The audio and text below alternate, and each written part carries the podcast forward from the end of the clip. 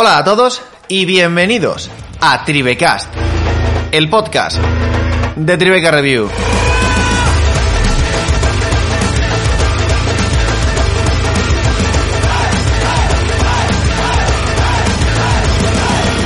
Yo soy Chema Carvajal y conmigo están, como cada día, César Moreno y Sergio Gómez. Buenos días, Sergio, ¿cómo estás? Pues os voy a contar que fui otro día a hacer la compra, primera vez que voy en toda, la- en toda esta pandemia, y, y he descubierto que hay que hacer cola para entrar al Mercadona. Hay que hacer cola, o sea, como si fuera una discoteca. Bueno, peor, porque la discoteca está borracho y, y, y le está sobando a la gente delante y detrás, que si está borracho todo igual. Si no está borracho, no, no mola. Pero está borracho da lo mismo. Pero hay que hacer cola. O sea, pero ¿qué ha Pero, pasado? eh, ¿había, ¿Había consumición con la entrada o no? Hostia, pues, pues casi, casi, ¿eh? O sea, la cosa que hay que hacer con la en el Mercadona y estoy muy ofendido. O sea, no sé a dónde nos está llevando esta situación, al salvajismo puro y absoluto la gente de bien como yo no puede gastar dinero sin hacer cola. Que, que me ha hecho a esperar para dar dinero a la gente. No me gustaría faltarte al- eh, a, a- a tu discurso, pero creo que hacer cola para entrar al Mercadona no es salvajismo, es totalmente una muestra de civismo de los ciudadanos que están esperando su turno para comprar. Es salvajismo. ¿Sabes, ¿Sabes la sensación que me da a mí? Lo más que yo pasé cuando estaba pagando, que tuve que hacer otra cola, claramente, pero esto ya es más normal. Y no llegó ninguna abuela con un cacho de pan diciéndome, ¡es mi sitio! Y, se- y- y me dio un empujón para meterse delante. Eso no pasó. Claro, y ahí hay salvajismo. O sea, supuesto. la Bueno, simulación está fallando a, por todas partes. César, ¿qué tal? ¿Hiciste cola en el Mercadona tú también? Buenos días, buenas tardes o buenas noches a toda la audiencia, dependiendo de cuándo nos escuchen, como siempre me gusta decir. Eh, buenas tardes, compañeros. Y, hostia, la pregunta que me suscita esto es: ¿dónde coño está Sergio en las últimas dos semanas? Porque a nada que entras a internet o pusieras un poco la tele, cualquier noticia o lo que sea, lo de las colas en el Mercadona, eso estaba ya, vamos, a la orden del día. Así que que llegue y se sorprenda, me sorprende a mí. A ver, Yo no eh, quiero eh, faltar al respeto, pero a mi Mercadona no hay cola. Pues, pues fíjate. Y Pues- estuve ayer, estuve ayer, no había cola y todo ¿A qué fantástico. hora fuiste, Chema? A las 2 de la tarde. Eh, Buena hora para ir, claro. yo fui a las 4, ¿eh? Tampoco comiendo. eh, esperar- esperar gente. La cosa es que Chema vive en la zona rica de Madrid, aunque él claramente sea un, sea un pobre y un mantenido. Se, se, esto se lo digo en directo ¿Cómo- porque sé que, sé que le odia. ¿Cómo gusta decir que soy un mantenido? Soy pobre, pero no soy un mantenido. Pues eso, entonces claro, está yendo al, al Mercadona de ayer set, a donde van a comprar Cristiano Ronaldo, George Lucas, esa A ver, gente. a ver, a ver, no os vaya a mentir si en mi Mercadona pues te encuentras jugadores del Atlético de Madrid, eh, políticos importantes, personalidades de distintos ámbitos, es cierto. O sea, todo, cada, vez que va a comprar el pan, ve a Mancio Ortega. Ahí, que es un hombre de a pie campechano. Donando dinero. y que, y- y que- ojo, Mercadona. ojo, y que vive y que vive en Madrid, por supuesto, no en Galicia, en Madrid. Te voy a asegurar que no tengo ni puta idea de dónde vive Mancio Ortega. Y no me importa, la verdad, lo siento mucho. Pues, a ver, yo entiendo- te quiero, guapo, hermoso, máquina. Pero no sé dónde vive, no me importa. Mastodonte, Bueno, genio. Vamos, vamos a intentar pasar de esta, de esta sección dedicada íntegramente a Mercadona, por supuesto, nuestro supermercado de confianza. Y, y to- Y y todo, a- y todo el, dinero recaudado de nuestro patrocinio de Mercadona, está clarísimo, se nota ya, ¿eh? Yo me dejo 500 euros al mes en comida de Mercadona y, bi- y bien dejado. Dicho lo cual, pasamos a la sección de las noticias, que esta semana vienen bastantes... mm, podemos decir que han sido generosos los medios de comunicación.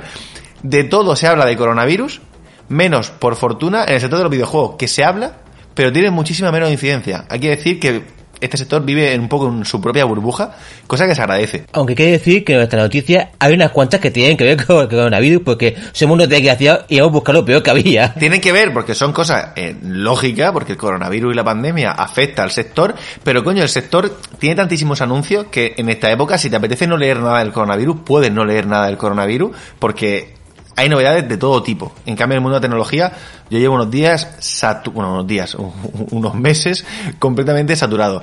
Y empezamos por PlayStation 5 y empezamos que tiene algo que ver la pandemia. Eso sí, las cosas como son, pero coño, es una noticia relacionada no directamente como protagonista. Lo que nos ha llegado son informaciones, si no recuerdo mal, de Game Industry, es quien ha sacado toda esta todo este- toda esta información, esta filtración, si no si no me falla, ahora mismo no, no lo sé, creo que está Sergio mirando. Eh, ah, yo he visto que las fuentes son Bloomberg. Pero vamos, Ah, vale. Vale, vale, vale. Yo, yo lo he visto en Game Industry, pero vamos, habrá salido de Bloomberg. Al final todo esto son, son medios, sobre todo económicos, más relacionados en el sector económico. Y parece ser que PlayStation 5 saldría este 2020, todo apunta a eso, pero en una tirada mucho más corta de lo previsto. Como ya decíamos en su momento, como las fábricas y la industria, sobre todo en China, ha estado tan, tan, tan, tan, tan parada, es normal que no le esté dando tiempo a, a ponerse al día y ni siquiera llegar a las estimaciones de consolas. Y no solo eso, que eso es una, obviamente, la producción ha disminuido, por lo cual se podrá fabricar menos, y tenemos la segunda parte, que es que el golpe económico del coronavirus va a ser muy, muy grande. Por lo cual, muchísima gente que tenía planteado comprarse la PlayStation 5 cuando saliera, pues a lo mejor mucha de esa gente cuando llegue el momento no tiene dinero. No olvidemos que estamos de ERTES, de despidos y de, y de cerra- cerrar empresas hasta arriba. Por lo cual es normal que de PlayStation se estén planteando eso, hacer una tirada mucho más corta, por lo cual ellos meten mucho menos dinero ahora en unidades que saben que no venderían, la dejas a futuro, porque como muchas veces hemos dicho aquí, no nos cansamos, la tecnología cuanto más tiempo pasa, más barata es de fabricar. O sea, PlayStation prefiere construir eh, 10.000 PlayStation 5 ahora y 100.000 el año que viene que al revés, porque dentro de un año esos componentes son más baratos porque el mercado se va poco a poco los productos devaluando, por fortuna. Dime, Sergio. La cosa es que parece que Sony quiere- está planteándose a, lo que es a nivel. Que son informaciones que se han dicho a los, a los socios, a los capitalistas de, la- empresa, está diciendo que plantea vender entre 5 y 6 millones de Play 5 el primer año fiscal, que es hasta marzo de 2021. En, contando que salga, van a ponerle en noviembre, que tendría sentido, fin de año, con meta de Navidad y demás, sería unos cuatro meses, y sería, bueno, parecido a vendido Play 4, que vendió 7,5 millones de unidades en los, primer- en los, primeros seis meses. Así que la tira va a ser corta, pero tampoco vayáis como locos a por ella. Eh, no es un Nintendo en Sony. No van a hacer 10.000 eh, NES Mini y luego eh, esperar dos años a hacer más. Pero en principio es eso, que no van a hacer unidades ilimitadas, el stock va a estar un poco complicado, y lo dicen sobre todo también, eso, por, también por el precio.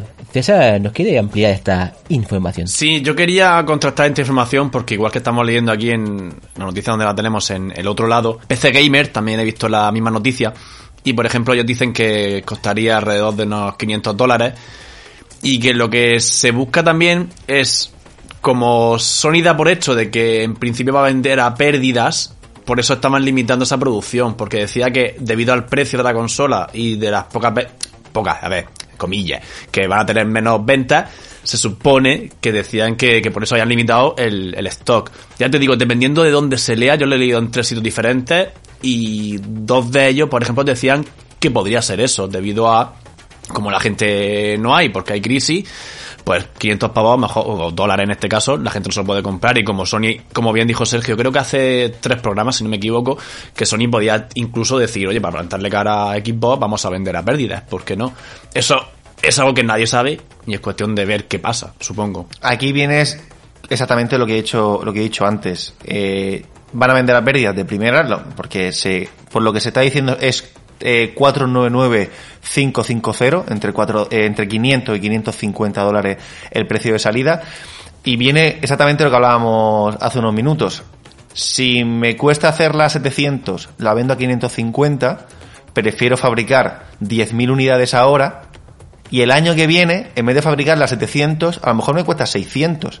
Entonces, eso 550, lo que yo lo estoy vendiendo, ya en vez de perder 150 euros, pierdo 50. Es normal que a Sony le interese ahora hacer una tirada corta, es decir, vas a perder eh, dinero en muchas menos consolas y a la larga tú sigues fabricando y conforme va pasando el tiempo, esas pérdidas cada vez son menores hasta que dé beneficio, que no debería tardar demasiado en dar beneficio. Hay que decir que si se acercan a los 550 o incluso 550, va a estar un poquito más elevado de lo que en principio pensábamos. Estábamos más entre los 400 largos 500 que entre los 500 y 600 euros, porque esto es una horquilla, eh, aún no sabemos a cuánto va a salir. Incluso se pueden inventar algo de que las primeras valgan 600 porque le metan mm, cualquier accesorio, ¿sabes? Que al final esto tampoco lo sabemos.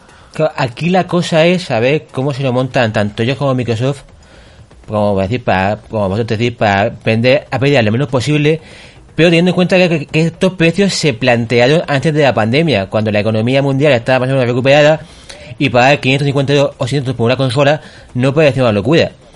Sacarlo ahora es básicamente, eh, ahí tal están las cosas ahora mismo, es un escenario peor que cuando salió Play 4 y Xbox One en plena crisis. Es, va a ser peor. Hay que, hay que decir, eh, quería decirlo antes y se me había olvidado. Eh, las consolas tienen la negra. No, no, no podemos olvidar que Xbox One y PS4 salieron muy posiblemente menos potentes de lo querido o requerido porque atravesamos una muy fuerte crisis mundial y las compañías decidieron tirar por lo bajo en hardware para que fueran lo más baratas posible. Y ahora que de repente estaba la cosa calentita, que parece que la economía iba más o menos bien, que podían sacar por fin la generación potente a un precio mayor, ostión en la cara. O sea, literalmente van a ser dos generaciones que van a salir en plena crisis.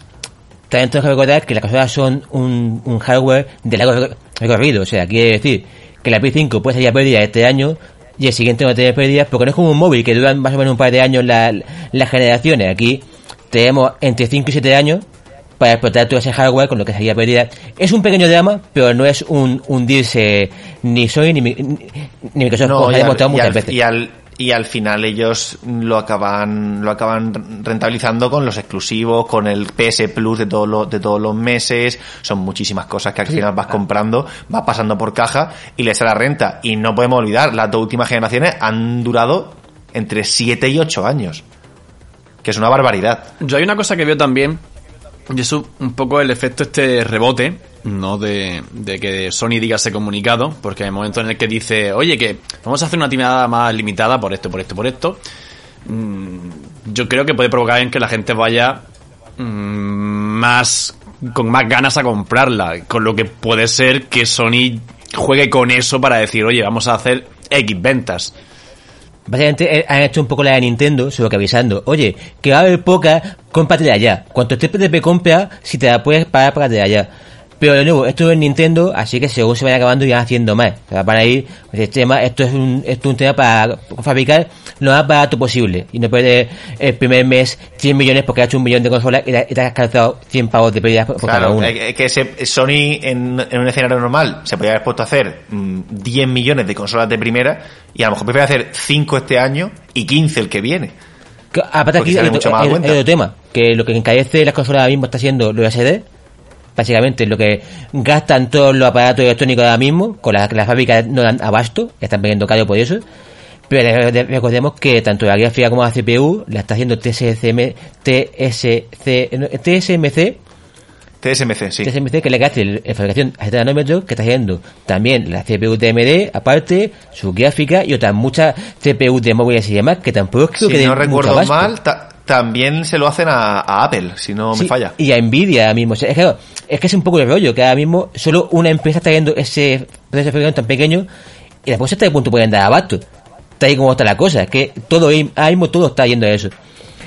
Y para terminar, eh, dio Phil Spencer una entrevista, otra entrevista, hace unos días, y comentó algo por el estilo de la Xbox, pero con, con totalmente opuesto. Quiere decir, dijo, no os preocupéis, sale este año y se va a poder comprar a plazo. ¿Qué quiere decir? Sí, porque eh, por- sí, eh, porque ese plan ya existía.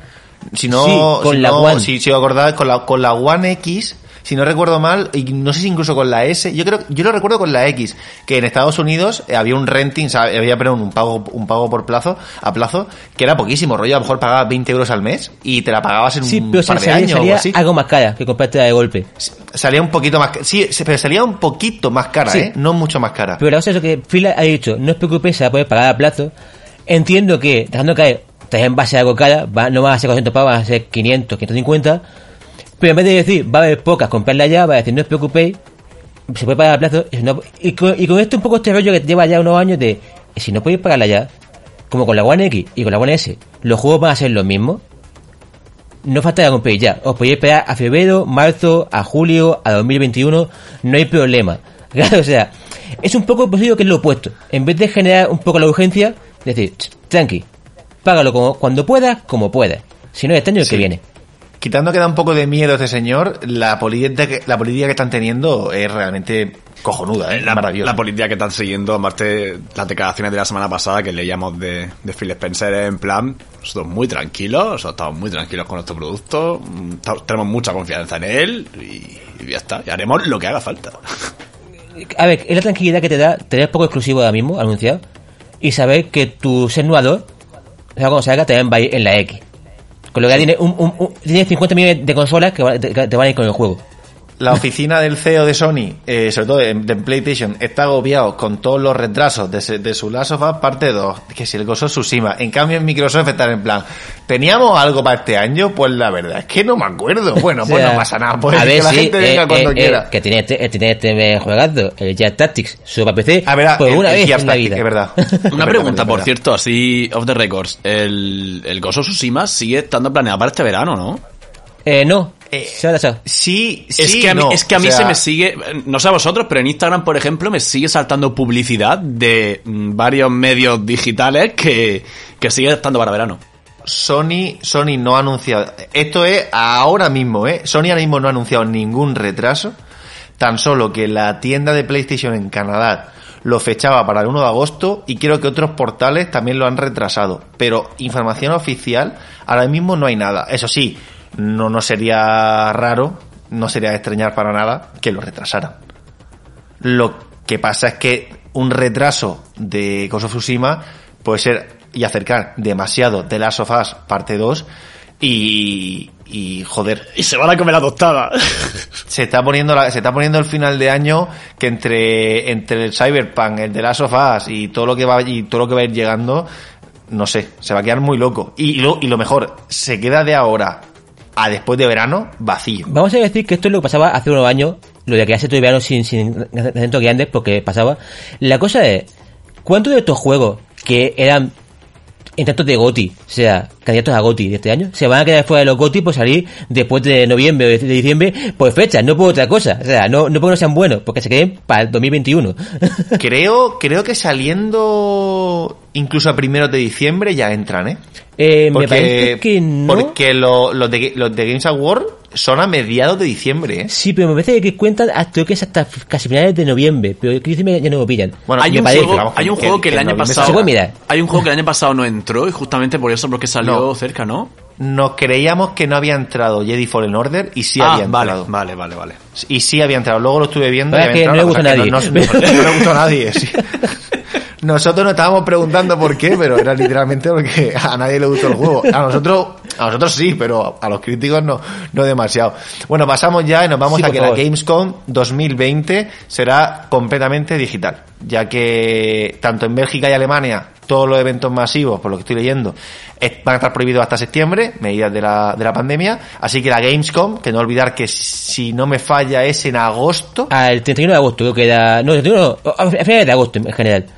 Correcto, en, finales, final, siempre finales de agosto eh, va a ser totalmente digital. Cuéntanos. Sí, esto eh, voy a extenderlo un poquito más porque he leído que todos eso, todos los eventos masivos estaban prohibidos y grandes eventos como por ejemplo Tomorrowland y varios festivales se han ido al año que viene, entre ellos la Gamescom, porque ya te digo, hasta y veremos a ver, ¿eh? hasta septiembre todo lo que sea masivo en Alemania y Bélgica de momento ahí parado y muchos países se incorporarán porque creo que Holanda también está por la labor. Es que no, no hay que olvidar que cuando eh, la cuarentena, el estado de, de emergencia que tenemos ahora mismo de alarma, nunca me acuerdo. Alarma, me alarma, lo dice Bea alarma. así. alarma. Vea siempre me lo dice y se me olvida. De Cuando se comunismo. levante- Chema, de comunismo. Correcto, correcto. Eh, es ese comunismo que aparece en nuestra Constitución española. Eh, no quiero olvidar nunca que cuando esto se, se acabe, no vamos a volver a la vía normal y sobre todo discotecas, conciertos, ese tipo de, eventos donde el contacto es real, el sudor, el saltar, el tocar, eso es muy posible que hasta después de verano o más allá no lo volvamos a ver. O sea, eso mm, va a ser duro, pero va a tocar, va a tocar joderse. Y es más, hoy salía un estudio de Harvard que decía que uno de los consejos que se estaban dando ya era que hasta 2021 se practicara, eh, se practicara el Distanciamiento el social. distanciamiento, distanciamiento social.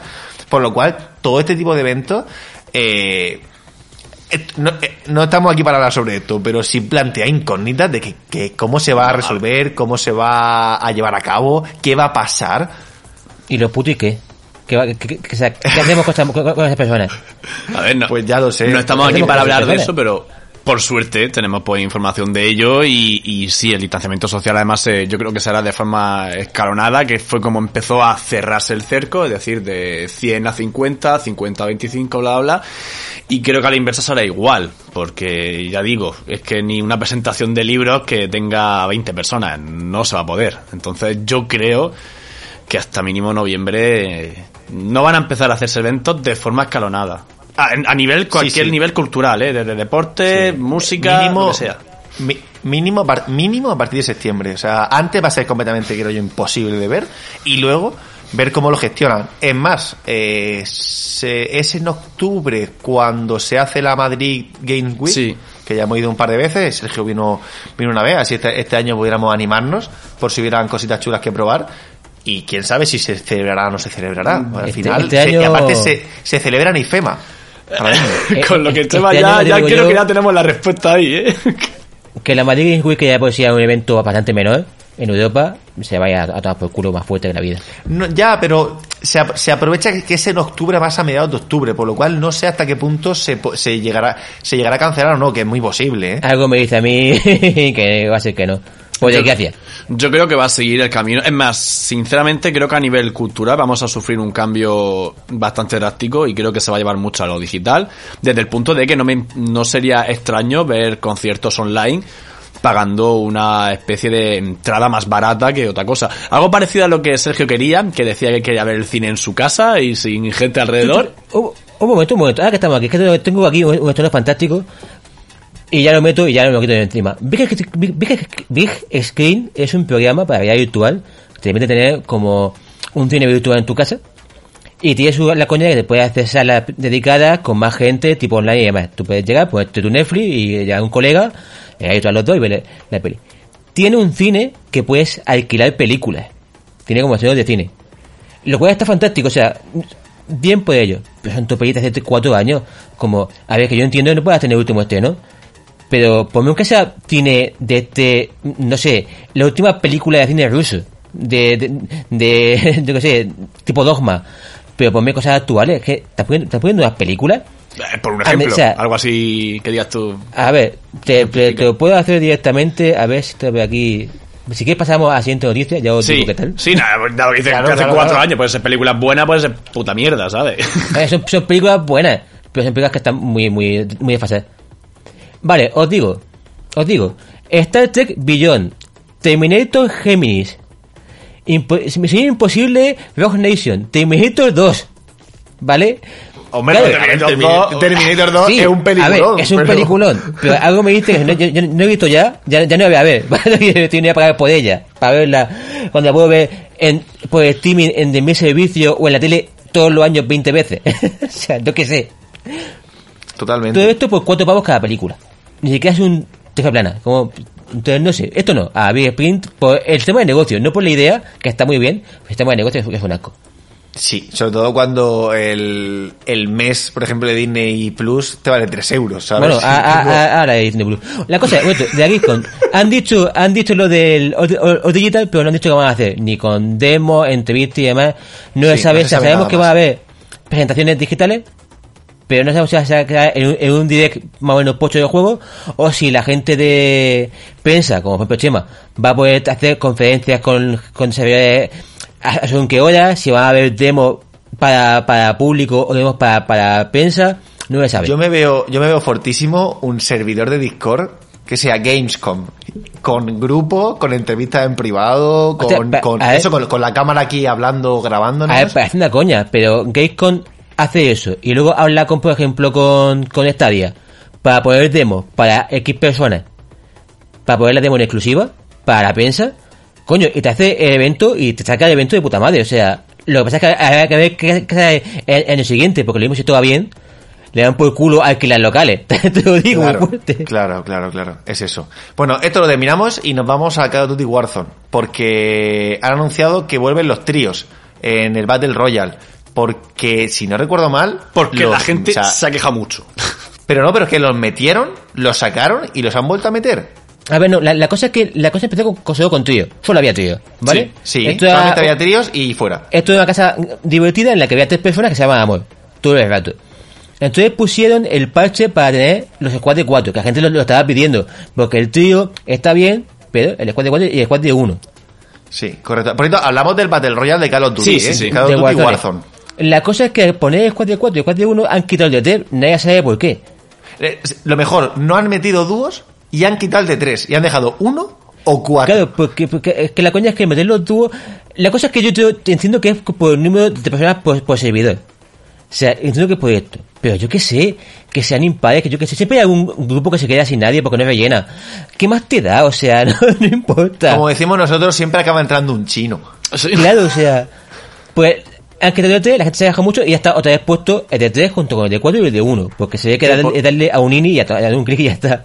Que por cierto, decimos lo del chino, no en ningún momento desde el punto de vista racista, sino que cuando jugamos al PUBG, al pub, siempre que nos metían gente de fuera, casi siempre eran o rusos o chinos. Y O sea, ya al final siempre, era siempre meternos eran chino. comunistas. Nunca llegó ningún cubano. Es verdad que poner porque en Cuba no llega todavía internet. Pero, o sea, Eh, vale, pasamos. Peggy, que es la, mm, la plataforma, no, no, no llamaría plataforma, sino la forma de registrar por edades el- los es productos. el La servicio organización, bueno, de clasificación europeo.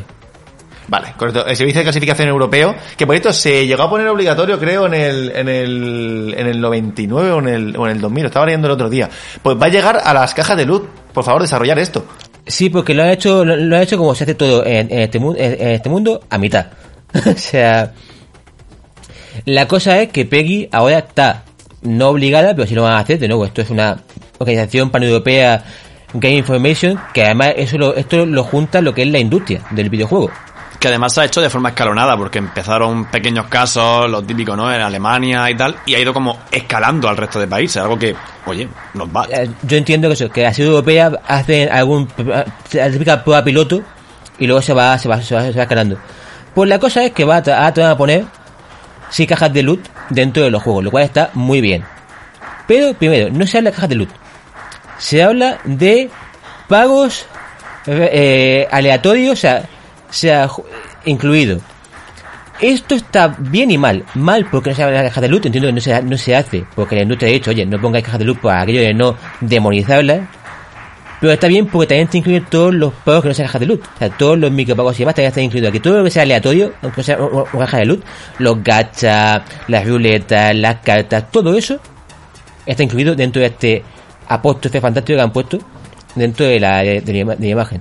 Aparte están los pagos in-game que tienen otro logo aparte. Lo cual, si pagos in-game, pero en cajas de loot también aparecerán igualmente. Si las dos cosas, aparecen dos cosas. ¿Por qué está mal todo esto? Que en general está bastante bien. Porque esto no afecta a la edad. ¿Qué debe decir? Los juegos como FIFA, que son para más 3 años, que un niño pequeño puede jugar sin ningún problema, según el PEGI, pueden tener pagos in-game sin que suba la media edad del juego. Y es como un poco raro. o sea, yo no sé vosotros cómo lo veis, pero que un juego para, eh, digamos apto para todos los públicos tenga pagos que son apuestas dentro del juego, a mí me suena mal. Entiendo que llega a un acuerdo con, lo- con lo- la gente que hace la realidad de videojuegos para que esto no sea es decir, no sea de- demonizar ni afecte mucho a las ventas, pero por otra parte es que son apuestas. Es un sistema de apuestas dentro de ese es es, es, es un sistema de apuestas que puede dar a ludopatía en un niño pequeño, o en un niño no tan pequeño, o en un adulto con un pelo en los huevos, quiero decir. Pero el adulto sabe lo que hace, en teoría. Y, y apechuga. Bueno, el, el niño no. bueno. El niño no, no tiene por qué apechugar. Entonces, pues no sé cómo lo veis. Esto de, de Peggy. Entiendo que es un paso adelante, pero. Yo creo que se, se ha quedado corto. Yo entiendo que es como dices, es una medida que se está tomando poco a poco. De nuevo, vuelvo a recalcar que empezó en pequeños países que fueron expandiéndose esa idea de, de luchar, entre comillas, un poquito en contra de las cajas de luz, de lo que hablamos en, en juegos de, de menores de 18, vamos a decirlo así. Y que es, como dices, es que se ha hecho a mitad. Yo estoy de acuerdo que se ponga, porque evidentemente tú tienes que poner ese tipo de, de información, pero no sé qué pasaría si todos los juegos que lo tienen lo subirían a más 18. Porque me imagino un animal. Yo que sé, es que Es que, so- es que son casi todos los juegos. Es que ahora mismo casi todos los juegos tienen compras in-game, que es lo que estamos hablando aquí. Compras in-game. No ya, es- pe- pero tienes que apechugar con eso. O sea, Ya. si tú has puesto ese ese sistema de monetización a tu juego, esto también incluye, de hecho, incluye incluso compras con moneda del juego. Véase, mm, un, un juego eh, que- sea, que pueda usar moneda del juego, que pueda ganar jugando, también incluye esto. Si- es que se incluye no porque sean pagos, si lo de los pagos ya estaba incluido. Es porque es una apuesta.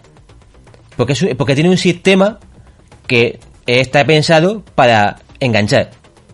Básicamente, es una tagaperra. Aunque tú a tagaperra no, no le pongas moneda, sino, aunque pequeño, le pones una máquina que, que da una palanca, te da lucecitas y, y sonido, y de cuando en cuando te da un premio, cuando llegue adulto va, va a tener un problema grave de ludopatía probablemente.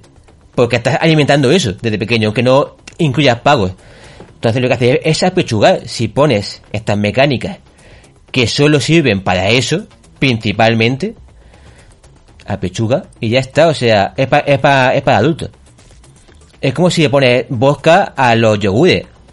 O sea, son yogures para, para, para adultos, aunque, aunque lleven muy, muy poquito vodka. Es para darle un toque de sabor. Son para adultos. o sea, es un hecho. Porque puede generar un problema a largo plazo. Sí, sí, si no, todo este tipo de situaciones deberían estar reguladas, de eso no, de eso no hay duda. O yo, to- yo estoy completamente a tope. Es más, en el, como he dicho aquí, el libro de Maestros del Doom, que, ya me estoy acabando, Romero, eh, del diseñador y desarrollador de, de Doom, Quake y Wolfenstein, que le gustaban tantísimo los juegos de mega violencia, tiro y tal, que en aquella época suscitó un problema político brutal de temas de regulación, de edades, él estaba favorcísimo. En plan, no, no, es que me parece bien que mis juegos son muy violentos y tengan su catalogación para que los padres sepan si le están comprando el a un juego a un niño que para su edad o no. Claro, es que Eso sí, nunca relacionaba violencia en los videojuegos con violencia real, pero era como, escúchame, mi producto es violento, como puede ser una película violenta, y quiero Claro. que el niño sepa lo que hay. Es que lo que se hace con las películas. Tú puedes ver Claro. Terminator 27 y te dicen para mayores de 16 años. Porque se ve más gente. Luego ves un pezón y es para mayores de, 20 de 25. Pero porque Estados Unidos está un poco la cosa un poco más de la cabeza. Están- está- sí, puedes llevar armas, pero pezones no puedes ver. Pues, entonces un poco la cosa, o sea, pero que, tú- que el padre pueda decidir, oye, quiero que mi hijo vea esto, o juega esto, o no juega esto. Que entiendo que también aquí se, se puede pegar y decirte, ya, pero si lo pongo, es cosa del padre saber si quiere que su hijo juegue eso o no. Claro, claro, claro, claro. Bueno, es que al final, por ejemplo, volviendo a Romero, la visión de Romero era que la culpa siempre es de los padres. Claro, Era en o sea, plan, yo te pongo esta información aquí. Si tú pasas de ella, colega, es tu culpa. De hecho, recordemos que el PEGI no es una limitación. Tú puedes tener 7 años, irte al game y comprarte el GTA V. Correcto. No, No- como en el no- cine, que si no recuerdo mal, 7, 18 y tú eres menor, en principio creo que están en su derecho de no dejarte pasar. Sí, de hecho, es que 7 y 18, al menos que en España y, también en Estados Unidos, creo, la, la para adultos no puedes entrar legalmente. O sea, no es que te puedan parar, es que no pueden dejarte entrar. Se pueden llevar un multazo. Es como- es Que como- creo que, lo- creo que hemos- lo- todo el mundo hemos entrado siendo menores, Sí. pero creo que ahí sí hay legislación real. Por eso casi todas la- los- las películas son para más 17 aquí en Claro. España. Porque 7 y 18 Oye, es- ya, ya es- es una sala específica que suele ser para, para cine porno, vamos a decirlo en plata. Y 7 y 17 es para toda la sala y ya pueden dejarte entrar o no, pero no, están obligados a pararte, a pedirte el carnet. Pero esto, que se pueden de- escudar en eso, en que, oye, el padre ha leído esto, si quiere ponerle a su hijo este juego que lleva loot boxes, es cosa del padre. Y tiene razón. Pero por otra parte, ponerle un más 3 en gigante en verde y lo de incluye pagos random abajo en pequeñito es un poquito, no Sí, sé, sí. civilino. Pero bueno, yo entiendo que más, más adelante se irán, se irá poniendo como, como se debe. Si queréis pasamos porque lo que viene es interesante. Llega nuevo parche a Switch. Hablamos del 10.0. La Nintendo Switch recibe cambios y es de firmware, si no recuerdo mal, pero vamos, eh, es un cambio gordo tanto de sistema operativo, una buena actualización. A- Antes de que empecemos con esta noticia, ¿votos a favor de que lo- la- las consolas, los móviles y demás que se actualizan dejen de tener parches y tengan temporadas como los videojuegos? Sí, Que sea la, la temporada 2, la cuatro. Season 3, vale, me gusta. Claro, o sea, una Me cosa- gusta. Mientras no tengamos que pagar el pase de batalla. Por supuesto, por supuesto. o sea. Todo bien. Pues eso, llega el- la actualización 10.0 a Nintendo Switch y trae dos cosas muy interesantes, la verdad. Uno, que por fin se pueden mover los juegos entre eh, entre tarjetas, es decir, algo que hasta ahora no se podía. Yo tengo, yo por ejemplo tengo una tarjeta SD externa de 200 gigas, donde instalo todos los juegos y dejo la interna que es de 32 gigas sin nada, para que eso, para que guarde la partida de carga y los salvados y tal. Ahora podemos trasladar los juegos de la SD a la memoria interna. Algo que antes no se podía, ahora se puede y que por ejemplo en Animal Crossing estoy viendo mejoras drásticas de rendimiento. ¿Por qué? Porque la SD externa depende de lo que te quieras gastar, te compras una tarjeta mejor o una peor. Y entiendo que mucha gente ha comprado tarjetas más o menos reguleras y es mucho mejor la interna. Además de que no sé yo hasta qué punto el, puerto de la externa hasta qué punto es rápido. Porque a lo mejor, yo por ejemplo, si me compré una, una buena tarjeta de las nuevas, de las que llevan las lecturas aleatorias más rápidas, que están preparadas para instalar aplicaciones, porque no olvidemos que en Android, hasta hace dos años, las tarjetas SDs no estaban más o menos preparadas para instalar aplicaciones en sí, porque Android no te dejaba, tenías que flashearlos, tenías que hacer de todo. Luego Android se abrió y una vez que se abrió de verdad a poder trastear, ya SanDisk y compañía, Kingston, hicieron tarjetas SDs ya preparadas de verdad para instalar actualizaciones, instalar sistemas operativos, ya, vamos, lo que son tarjetas rápidas. ¿Qué pasa? Esa tarjeta llegaron hace no mucho. Entiendo que mucha gente en su Nintendo Switch pues tiene la típica SD de hace tiempo, la ponen, dice, funciona, funciona, pero deben ser bastante lentas. Entonces estaba viendo mucho en internet, y sobre todo en Twitter, en plan, Animal Crossing me cargaba en un minuto y medio, ahora me carga en 40 segundos. Que es una barbaridad, por cierto, de, de diferencia. Vale, esa es una, que me he ido por los cerros de antigüedad. Poder mover los juegos de SD a memoria interna. Y lo segundo, que podemos mapear los botones del mando. Por fin, algo muy interesante, la verdad, muy interesante, y que llega también a Nintendo Switch. Son dos muy, dos muy buenas noticias. Y solo una mala, ¿no, Sergio? A ver, sí, a, a- a todo esto, a- para comentar lo de mover juegos y demás de SD a, la- a la memoria interna o no, no es que antes no se podía hacer, pero implicaba instalar el juego y volver a descargarlo. Lo que con la con internet de la Switch es un, un, un poco de ama. No es que sean los juegos muy grandes, pero es un poco de ama. Entonces lo de La tarjeta de, la, tarje- la tarjeta de red de, Nintendo Switch es un esto no siempre. Entonces, si hay una mala, porque hemos dicho que todo esto está bien, lo del mapeo de botones ya trataba Nintendo en- meterlo, porque él ha sido la última en meterlo. Y esto siempre viene bien a gente con, temas de, accesibilidad y demás. O que quieran cambiar el botón A por el B y el X por el Y, porque están al revés. Es cierto que no están al revés los de Nintendo. Esto es una cosa, están al revés los de Xbox. Porque Nintendo luego- vino antes. Claro, no vino antes, pero Claro. esto es una cosa que Es un, ja- es un- es jaleo entre las As, las Bs, las X, los cuadrados, los triángulos. Os juro que me, vuel- me vuelvo completamente loco, ¿eh? Bueno, pues la cosa es que todo esto está muy bien, pero hay una cosa que no se puede hacer todavía, que es meter tu partida cuadrada de tu juego en la SD. Lo que quiere decir que si no tienes pagado el online, y en según qué juegos, porque hay juegos que no tienen en la nube, y se te juega la consola, te sigues quedando sin partida. Es que no tiene ningún sentido. Y claro, Nintendo aquí, esto está, la- la- lo dijo con Pokémon, se excusa en que es que grabar las partidas en la, en la SD o en la nube puede hacer que tú dupliques cosas, y hagas trampas y es como que más te da que, que, que duplica el Pikachu, déjame en paz. Que si pierdo la consola pierdo las 500 horas que tengo de, de Breath the Wild. Hijo de o sea, ¿por qué? Yo espero que rectifiquen porque la verdad es que es, a día de hoy y no solo es un problema de ahora, es un problema que se le lleva diciendo a Nintendo dos años. Si se me fastidia la Nintendo Switch y me quedo sin memoria, estoy jodido. O sea, estoy realmente fastidiado. Claro, o sea, imagínate, la gente que tiene ahí mismo el Animal Crossing, ¿vale? Que lleva ya mil horas, porque está en su casa metido, está todavía jugando Que solo tiene una isla única por consola. Que es ot- otra coña. Que se le rompe la consola y tiene que empezar en una isla nueva a hacer otra vez todo de Animal Crossing, a conseguir otra vez todo. Y es como, tío, o sea, déjame guardar la partida en la SD, ni en la nube, en la SD. Pues se me jode que, la que- consola. que es mía y que está en mi consola. Por favor, Exactamente. déjeme. Sí, la verdad es que bueno, eh, vienen grandes novedades, muy buenas noticias y a ver si acaban de ser ya perfectas. Pasamos, Capcom, Resident Evil 3 Remake, ha vendido del copón, han pasado los 2 millones de ventas en cinco días, ojo, ni una semana, en cinco días, y se suman tanto digitales como físicas. Cancom es una compañía del bien y por fin se dan datos de los digitales, cosa que muchas compañías, no olvidemos, siguen guardándoselos para sí, Dios sabrá por qué.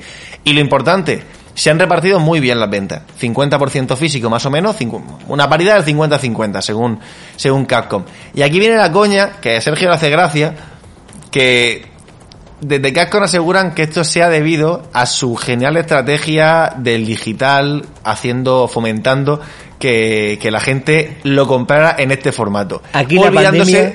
Claro, claro, olvidándose de la pandemia. No tiene que ver. Lo que están metidos en casa, que estén cerrados en las tiendas, esto tiene que ver. Sí, pero ¿qué No, le pasa? es una duda, cosa que no. los, que, los que lo tenemos físico y digital contamos por los dos, ¿no? Sí. Entiendo que sí. Vale, pues yo, yo, claro, ya, fíjate, yo, yo soy ejemplo de que ha hecho paridad físico y digital. No entiendo, 50-50. no entiendo el, el- el egocentrismo este masivo de, de la gente, de las compañías y de... Bueno, Un momento, montón, no. porque Pero yo creo que está- estáis haci- tenemos No, una campaña de no, marketing de la hostia y, No, y ya está, somos buenísimos. Capcom, somos buenísimos. Capcom es, jap- es japonesa y creo que en Japón aún no saben lo que es la pandemia, ellos viven en su casa tranquilamente. Para ellos, como de por sí, van siempre con mascarilla y, y, y- no se han lavado nunca, para ellos lo- el, el día a día, lo de salir poco de casa, no abrazarse, ellos no entienden que esto está pasando en el resto del mundo y que ha cambiado la manera de consumir las cosas. Entonces, creo que A ver, ellos están haciendo... A ver, por desgracia, por desgracia, en Japón hay un pedazo de repunte de coronavirus de hace un par de semanas, por cierto. Pero sí creo que es de interés porque el mercado japonés es un mercado muy, muy físico. Allí las copias físicas tienen un- una importancia aún muy, muy grande. Y al final, Resident Evil, donde más fuertes son en venta, tendría que verlo, pero sin, sin duda serán Japón y Estados Unidos. O sea, prácticamente, prácticamente seguro pero no podemos quitarle... A ver, yo que estamos haciendo de un granito de arena a una montaña. O sea, yo qué sé, es una frase Sí. que ha dicho el señor diciendo que han vendido muy bien en digital porque se lo han currado. Como Pero yo te bueno. digo por la coña, por Claro, la risa, claro. por ser u- una rápida y vamos a la siguiente. Pero antes de irnos, de comentar, para ver cómo han cambiado los años, el negocio, el Resident Evil 3 Nemesis, en su salida en 1999, vendió en total 3,5 millones de copias. Fíjate. Y este en cinco días ha vendido... Dos millones. eh, un poquito más de dos, tengo, de dos millones tengo entendido. Para Que que si veáis queremos... cómo- para que veáis cómo, cómo ha cambiado el negocio desde hace 20 años para acá. Sí, claro, está claro que vez los o sea, el negocio de los videojuegos es cierto que hay más videojuegos, pero es cierto que hay más compradores de videojuegos. Y luego lo segundo, para compararlo con Resident Evil 2 Remake, de- Resident Evil 2 consiguió en 7 días 3, coma algo, 3, coma poco millones de juegos vendidos, este en 5, 2 millones. Nada mal. Para ser un año después, para ser 5 días en vez de 7 y para el momento en el que estamos, son números buenísimos. Y para tener peores críticas que, que Resident Evil 2, que ha tenido... Correcto, Se ha llevado correcto. unos cuantos palos. Correcto, va a ser en general un poquito peor que el, que el 2. Vale, nos vamos a la siguiente y tiene que ver con un juego que por lo menos a mí me marcó. A mi amigo Guillermo Pliskin de aquí le mando otro abrazo porque también le marcó, Coda y compañía. Mi generación PC Master Race de los 17 años, estamos hablando de Crisis. Este juego hecho por eh, eh, Crytek, uy, se me había olvidado el nombre, por la, por la gente de, de Crytek, que por cierto están en quiebra absoluta, creo, a día de hoy. Están ya prácticamente un, un, e- equipo ya en sus horas más bajas, porque va a llegar remaster a PC, PlayStation, Xbox y Nintendo Switch. Llega Crisis a Nintendo Switch. Me parece el giro más loco que, mm, o sea, eh, eh, o sea, literalmente del mundo. Va- y va a llegar creo que lo más interesante, Ray Tracing. A Nintendo Switch no va a llegar con Ray Tracing, por favor, no esperéis eso. Pero a, PC sí que va a llegar con Ray Tracing y seguramente cuando esto llegue a PS5 y Xbox Series X, pues también tendrá su, su ración de Ray Tracing. Y ya luego textura de alta calidad, resolución. La pregunta es, ¿necesitábamos un Crisis, un Crisis Remaster? Yo creo que no. Un momento, yo estoy viendo esto del ray tracing. Primero comentar que lo de Switch parece de risa, pero recordemos que Crisis 1 está en 360 y en Play 3, que es un poco que va como el ojete, pero existe y la Switch es más potente que las dos. No juntas, pero que cada una de ellas, con lo cual debe caber sin ningún mucho problema. Las la dos cosa es- confiso. la cosa es, pero gente pensar, pero en PC hace falta, en general no. Que si en PC a tope sigue viéndose que aún le da sopas con onda a unos cuantos triple A de, momento. No voy a decir Entre Call of Duty, seguramente Call of Duty. Vale, estaba pensándolo. Y si, si eso es sin mods, si ponemos mods, ya tenemos ray tracing y tenemos textura de calidad en, en Crisis. Pero me gusta porque recordemos que, Cris- que Crytek, que no es que esté en, tan, en horas tan bajas, lo que pasa es que se han, cuenta que no saben hacer juegos, saben hacer motores gráficos. Porque el, el último, el, el CryEngine, se usa bastante todavía, ¿eh? Dentro de lo que es se usa mucho por alguna razón en realidad virtual, no lo sé, pero se usa bastante. La cosa es que hace unos meses sacaron aquella famosa demo de Ray Tracing en tiempo real, movida por una tarjeta MD, creo que era una Radeon 7 puede ser, Sí, o una, Vega sí. 56, en tiempo real todo el, todo el tema de reflejos y demás, tenía unos cuantos truquitos, pero en general era una cosa que emul- o sea, igualaba a lo que estaba haciendo Nvidia con sus tarjetas, con una gráfica que en principio no iba a repetir sin dedicado, y nada por decirlo. Claramente, me voy a decir, esto es una demo técnica y son, son muy controlados, con lo cual no hay que pillarlo con, con pinzas. Pero quiero ver qué hace este motor de, de de Ray Tracing, dentro de Crisis. Porque estoy viendo el tweet y dice que utiliza una, un K-Engine Native Hardware and API Agnostic Ray Tracing Solution. Entiendo que lo de, lo de API Agnostic implica que no es solo para RTX de Nvidia, ni solo con DirectX, con, con DirectXR de, de Windows, sino que sea su propia API que funcione en cualquier gráfica que dé la potencia que tenga que dar. Vuelvo a decir, esto lo ponemos en una gama baja y no va a ir. Pero que vaya con cualquier gráfica, aunque no hardware dedicado para ray tracing y en cualquier operativo, va a ser Vulkan y, y, y DirectX. A ver qué hacen, porque yo creo que por aquí les puede salir muy bien la jugada. Recordemos que llegan las nuevas consolas, llega el ray en consola, que esto tiene que llegar a Vulkan y a DirectX porque PlayStation no va por DirectX por cuestiones obvias y que llevan hardware AMD. Es un poco hacer la de, oye, mire lo que puede hacer mi motor gráfico sin hardware dedicado en un, en un remaster de Crisis, que ya sí cuesta moverlo, porque Crisis ahí en 4K cuesta manejarlo. También porque Sí, no escala en- especialmente bien. No, y gráfico, no, eh, no olvidemos que yo recuerdo coñas de gente en casa con la 1080 Ti que a 8K no sé si va a 5 o 6 FPS, no iba Claro, más. También porque es un motor viejo que no escala tan bien como puede escalar con la nueva arquitectura. Pero que creo que es una jugada de, de Crytek de decir, tengo un motor gráfico que ya sabéis que es ultra potente, muy escalable y que además ahora mismo tengo ray tracing que se puede hacer con cualquier gráfica y todos los estudios tienen que hacer juegos que lleven ray tracing para la nueva generación. Porque la nueva generación va a ir con ray tracing sí o sí y lo que va a vender. Creo que es más jugada de, marketing que, que haga falta. Pero quiero ver qué hacen con esto. A- Ahora mismo me interesa. Sí, sin duda. Y yo me acaba de entrar todo el mono de pasarme el 1 ahora mismo en, en la serie en una serie en Twitch. Pues y que la gente y que la gente que muchos seguidores nuestros son bastante jóvenes vean lo que era Crisis y lo que supuso en el mundo del En PC porque 2007, fue- o sea, decirle, en esto es un juego de 2007 2007. Fue una revolución 2007. increíble, o sea, pero de verdad que increíble. Oye, tenemos un montón de noticias por delante, llevamos 50 minutos, ¿nos cargamos alguna? A ver, no, no me preocupes, las tres siguientes son muy muy rápidas. Vale. Venga, pues dale tú. Vale, CDP Red ha hecho cositas, ha hecho cosas. Y creo que hay un tema aquí de, de comunicación que entiendo que es porque como no una, una nueva generación y no sabemos todavía exactamente bien si va a haber parches, si va a haber remaster, si va a ser el juego con el Smart Delivery que tiene Xbox One de te compras el juego ya para Xbox y depende de la que tengas va a ir de una manera u otra. Pero CDP ha dicho que estas versiones mejoradas de CDP de, de, de, estudio de Cyberpunk para Play 5 y equipos Series X no va a llegar cuando sean las consolas, va a llegar más tarde.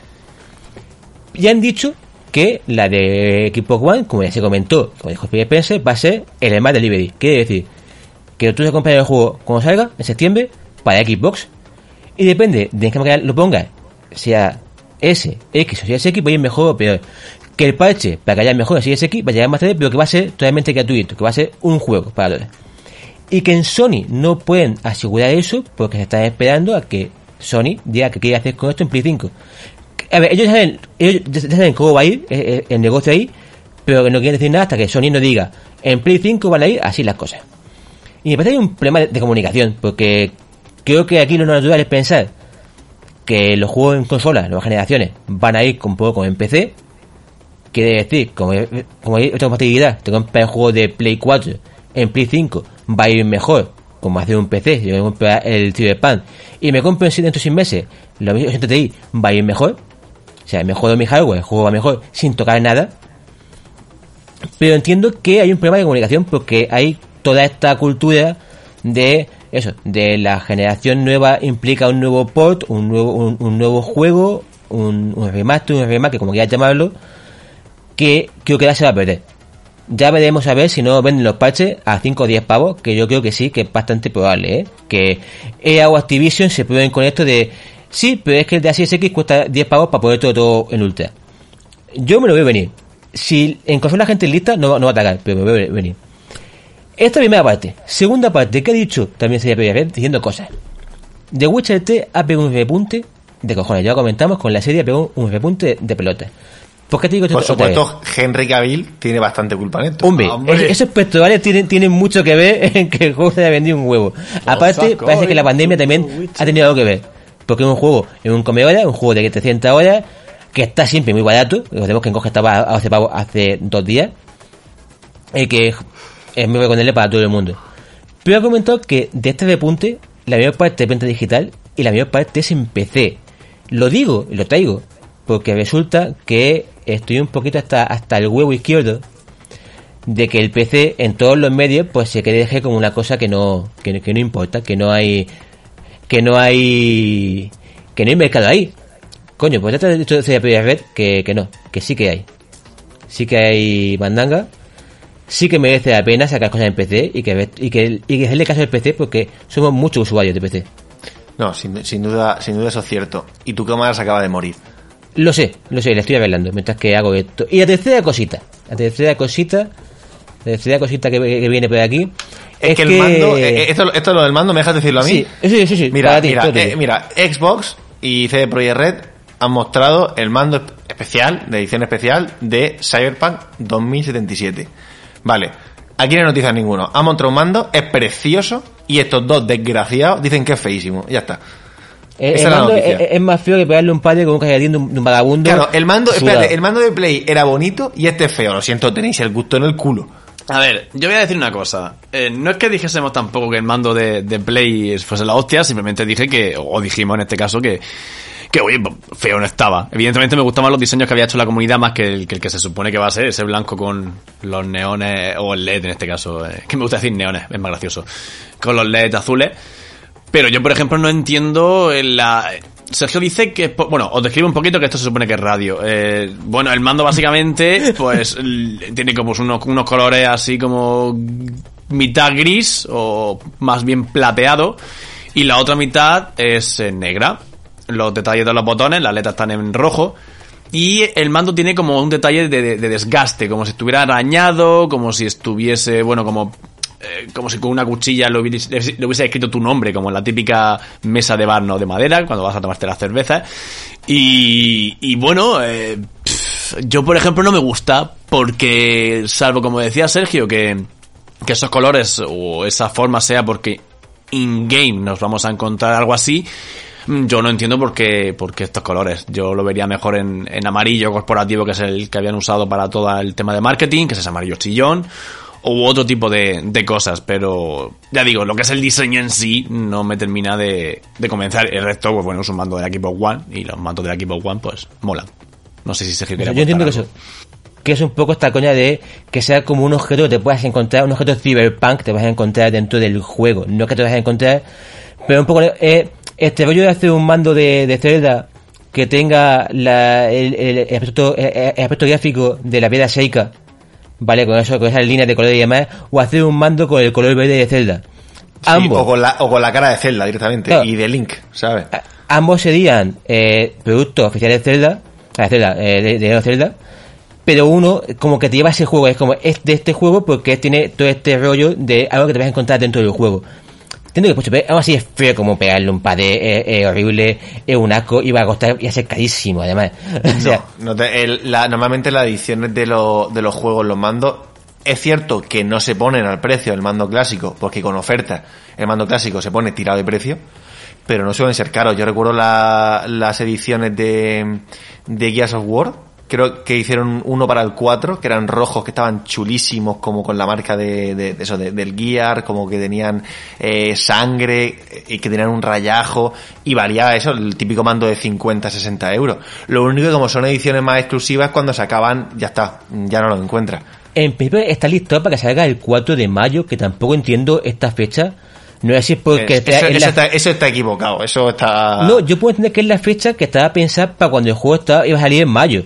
Eso sí. Claro, pero no entiendo ahora. Comparte un mando del juego seis meses antes de que salga. No te preocupes, ya sale el juego. Tú, sin prisa. Vale, pues mira, hacemos una cosa. Terminamos ya con lo último, que Rockstar... Además podemos unirlo. Eh, lo he leído en Kotaku, porque Jason es Roger, es Rand, es Ron, es eh, el gato de Rodinger. No, te juro. Jason es Raider. que tengo- Creo que ese es Raider, ¿no? Jason es Raider. Es, Tengo- es de como de la tortuga ninja, lo, he dicho muchas veces. Siempre lo dice. Jason es Redder, vale, que es el, el, el redactor jefe y director... No sé hasta qué punto es director. Sé que es el Creo que- redactor sí, jefe. yo tampoco lo sé, sé que es redactor, fe- no, redactor jefe. sí. no sé a- es qué cargo exactamente ostenta en Kotaku, es una de las personas y de los periodistas más reconocidos del sector. Hacía un artículo hablando con gente que había estado dentro, que está dentro de Rockstar, que de repente la compañía, poco a poco, ha ido abandonando la cultura del crunch que tantos palos le, le por, el que tantos palos le cayeron hace un, tiempo con Red Dead Redemption 2 parece ser que desde la dirección hay un plan bien estructurado en el que poco a poco la carga va a ir reduciéndose hasta niveles normales y que es verdad que muchos trabajadores que tenían pensado irse han dicho que se quedan porque hay un compromiso real y han empezado a trabajar en sus horarios normales, cosa que, que de agradecer, y que se está trabajando ya en GTA 6, eso que es algo que se sabía, y que para este GTA 6 ya no está viendo crunch. Habrá que ver qué horario tienen, también te lo digo. Pero posiblemente ese crunch de 90 horas no lo tengan. Dime, eh, César y Sergio. Igual que, bueno, la sensación que, que dan en la propia entrevista, yo lo he leído, por ejemplo, en PC Gamer, decían que, que eso va a llevar a que el juego pues sufra ligeros cambios. Quizás, por ejemplo, vaya actualizándose poco a poco con parches regularmente, no que el juego se haga tan sumamente vasto como, como han salido quizás los anteriores, porque bueno, todos sabemos que es GTA y, y, y lo que conlleva para la, para la compañía. Así que, no sé, ima- imagino el típico juego, ¿vale? Bien abierto, de tal, pero a lo mejor, por ejemplo, añadiéndole en futuras actualizaciones, por ejemplo, que se pueda jugar al tenis, o que se pueda ir pues, carreras de coches, etcétera, etcétera. Lo que a lo mejor sería el, el GTA por trozos, quizás no sería todo tan vasto y tan, tan grande como está siendo hasta ahora. Dos cositas. Primero, yo sé que lo del crunch está, está muy bien, pero sabemos que la de crunch es coger a una gente, duplicarle las horas que están, que están trabajando al día y cerrarlo en, en el, el trabajo durante un mes. Si lo hacemos desde el día 1, cuenta como crunch, porque ya se lo dio normal.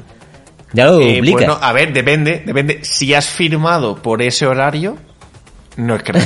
Claro, o es, sea. es directamente ilegal, porque ningún contrato creo que te permite eh, ocupar el 90% eso, eso, del eso en tiempo de una persona. Tú te vas a Corea del Norte y te firmas sin ningún problema. Ya, La pero Rockstar está en Escocia y en Estados Bueno, Unidos. pero, pasa, pero eso es dejar la sede esta, esta, no física, y de, de- llevar la fábrica a Corea del Norte. La cosa es, estamos diciendo que es probable que salga antes el GTA Online 6, que es lo que da dinero realmente aquí. Y luego poco a poco saquen la historia, porque claro, lo esto que- suena un poco a... Yo lo que entiendo es que eso, que cuando dicen cambio, lo más seguro es que tarde eh, un año más en llegar de lo que tardaría en condiciones de crunch. Y luego es eso, que, que haya expansiones o DLCs o Dios sabe qué para poder gestionar el juego. O no, Algo- o, o se esperan lo necesario hasta que esté el juego se lance. Algo me dice que va a ser eso, porque en GTA V, que voy a sacar expansiones sin ningún problema, se han No, dado cuenta que, la pasta la da el online. Están, están en online. Tú O sea, metes misiones en online y para adelante. O sea, sa- tarda dos años más, saca eh, lo que es la campaña. Y, y si eso saca antes el online, si quiere, que es lo que te está dando dinero. Ya te vas por culo, tampoco. Además, un, un aspecto que, que ya denota lo que para la gente de Rockstar es, es, es el GTA y donde está el dinero. Eh, lo vimos hace, pues yo que sé, dos, tres años en cuanto se vendía el juego con, con diferentes pases de dinero para el multi- para el online, con pa- los pack Megalodon, creo que se llamaban, que era el juego base con un montón de millones para el online. Madre mía, no, no mueve dinero. Y ojo, y ojo cómo está el, el roleplay en, en GTA 5. Sí, yo veo muy factible que digan año 2022 sale GTA 6 online y para 2000 25, sin prisa, saquen la, la campaña, porque lo que da pasta es el online. Lo que la gente juega realmente es el online. Y ya, la gente te, va a mover eso, sin ningún problema. Hay una cosa que hablando de GTA me suscita interés, no tengo ni puta idea, a ver si vosotros tenéis idea y si no, incluso podamos buscarlo porque me parece interesante. Los servidores de, de roleplay que se hacen, muchos de ellos privados y tal, eso es el propio Rockstar el que tiene que hablar con el streamer o con la comunidad porque no solo dan servidores privados a... Ejemplo, el Rubius, ¿no? O, o cualquiera, ¿no? Que haga roleplay. Sino que si se hacen comunidades grandes de roleplay que se meten a... o que son de más de X miembros, eh, se puede hablar con Rockstar y por lo visto te dan el server. No sé cómo será realmente, pero vamos. Yo entiendo que eso pasa, eso como puede estar con un Battlefield o que sea, que tú tienes como tu clan y ellos ya valoran si hay suficiente movimiento de gente ahí, veas si activas y demás como para darte un- o mostrarte un servidor para ti. Un poco eso, eh, que sea un tema de eso de lo que hace de somos tanta gente, jugamos tanto tiempo, vamos a dar este uso, claro. Y además mandándole también saluditos a Javi, a Cisco Games, que el tema de lo, del roleplay en GTA se lleva de forma muy, muy estricta. O sea que por lo visto hay que hacer exámenes para entrar en los servidores y tel. O sea, algo ver, sinceramente ver, un poquito bárbaro. entiendo Aunque entiendo que, que- que cuando se mete ahí para hacer las cosas serias y bien. Claro, se juntan 50 personas a jugar serio y bien, a jugar a ponerse en los semáforos y demás, y llega un, ca un cabra como pues el Chema, pegando tiros, quitando hibidi hibidi en, en- en el online y haciendo que los coches exploten porque hace gracia, entiendo que a lo mejor alguien se moleste. o Ya estamos, ya está. Chema, Chema el un momento, incívico. Chema, Chema, un momento, todo el mundo aquí te ha visto, si no habéis visto, porque no sé, no sé si en Twitch soy la primera persona, pero te ha visto conducir en Battlefield, gritando hibidi hibidi, yendo a, a, a atropellar todo lo que se menea, y es, es un espectáculo, da gusto verte, pero entendemos que para un juego serio de rol, de rolear en GTA, no es lo más indicado. Yo creo que en las sociedades esas personas existen y creo que yo haría mi papel. O sea, no, no- yo no puedo entrar a un lugar donde todo el mundo conduce bien. Eso en la vida real no pasa. Yo estoy haciendo roleplay de verdad. Eso es lo que tienes que hacer, meterte con, con Cisco a jugar en directo y hacer y ser el Trevor. Sí, correcto, el, el, el Trevor o el Ignatius, el de la, de la vida real. Vale, pues ya te, lo que íbamos, lo que quería enlazar era que eso, que Jason Tortuga Ninja, el director de... No, Jason de- villano de las tortugas ninja. Eso, perdón, Claro, perdón. o sea. Jason Villano de las Tortugas Ninja, eh, director de, o sea, redactor jefe de Kotaku, ha aprovechado y hoy, hoy, el de Washington Post saca una entrevista con él. ¿Por qué? Porque abandona Kotaku. No sé si os acordáis que aquí dijimos que un grupo se llama GM, eh, no recuerdo el nombre, lo he leído antes, un, un grupo editorial más o menos grande que tenía Deadspin, tenía Kotaku, tiene a, creo que es hipertextual, eh, bueno, eso que tiene mm, el típico mm, barabunta cúmulo de, de Dead Spin se llama. Dead Sp- pero Dead Spin sí, ese es la- el- uno de los medios, no el, no, no el grupo que los ha comprado. Ah, el grupo se llama GM algo, es que lo, lo he leído antes y no, y no lo recuerdo. Pues eso, hace no mucho este grupo los compró, cambiaron cosas dentro de estas revistas, la dirección cambió bastante, hubo mucho, mucha queja, mucho tumulto por parte de, la- de los equipos de redacción con, con los jefes. Jason estaba en la cuerda floja porque él no quería mm, pasar por el aro que le habían dicho.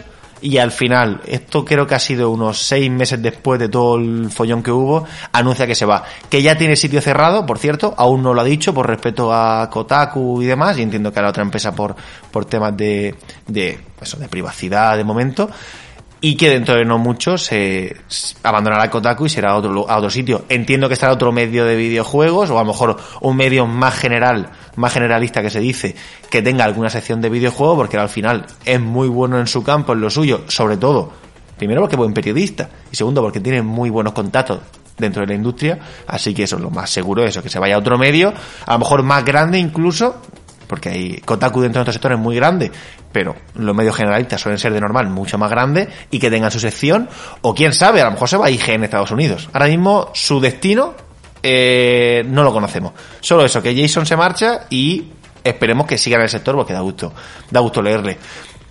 ¿La has encontrado, Sergio? Eh, entiendo que puede ser que sea el grupo eh, con- conglomerado Gaunker.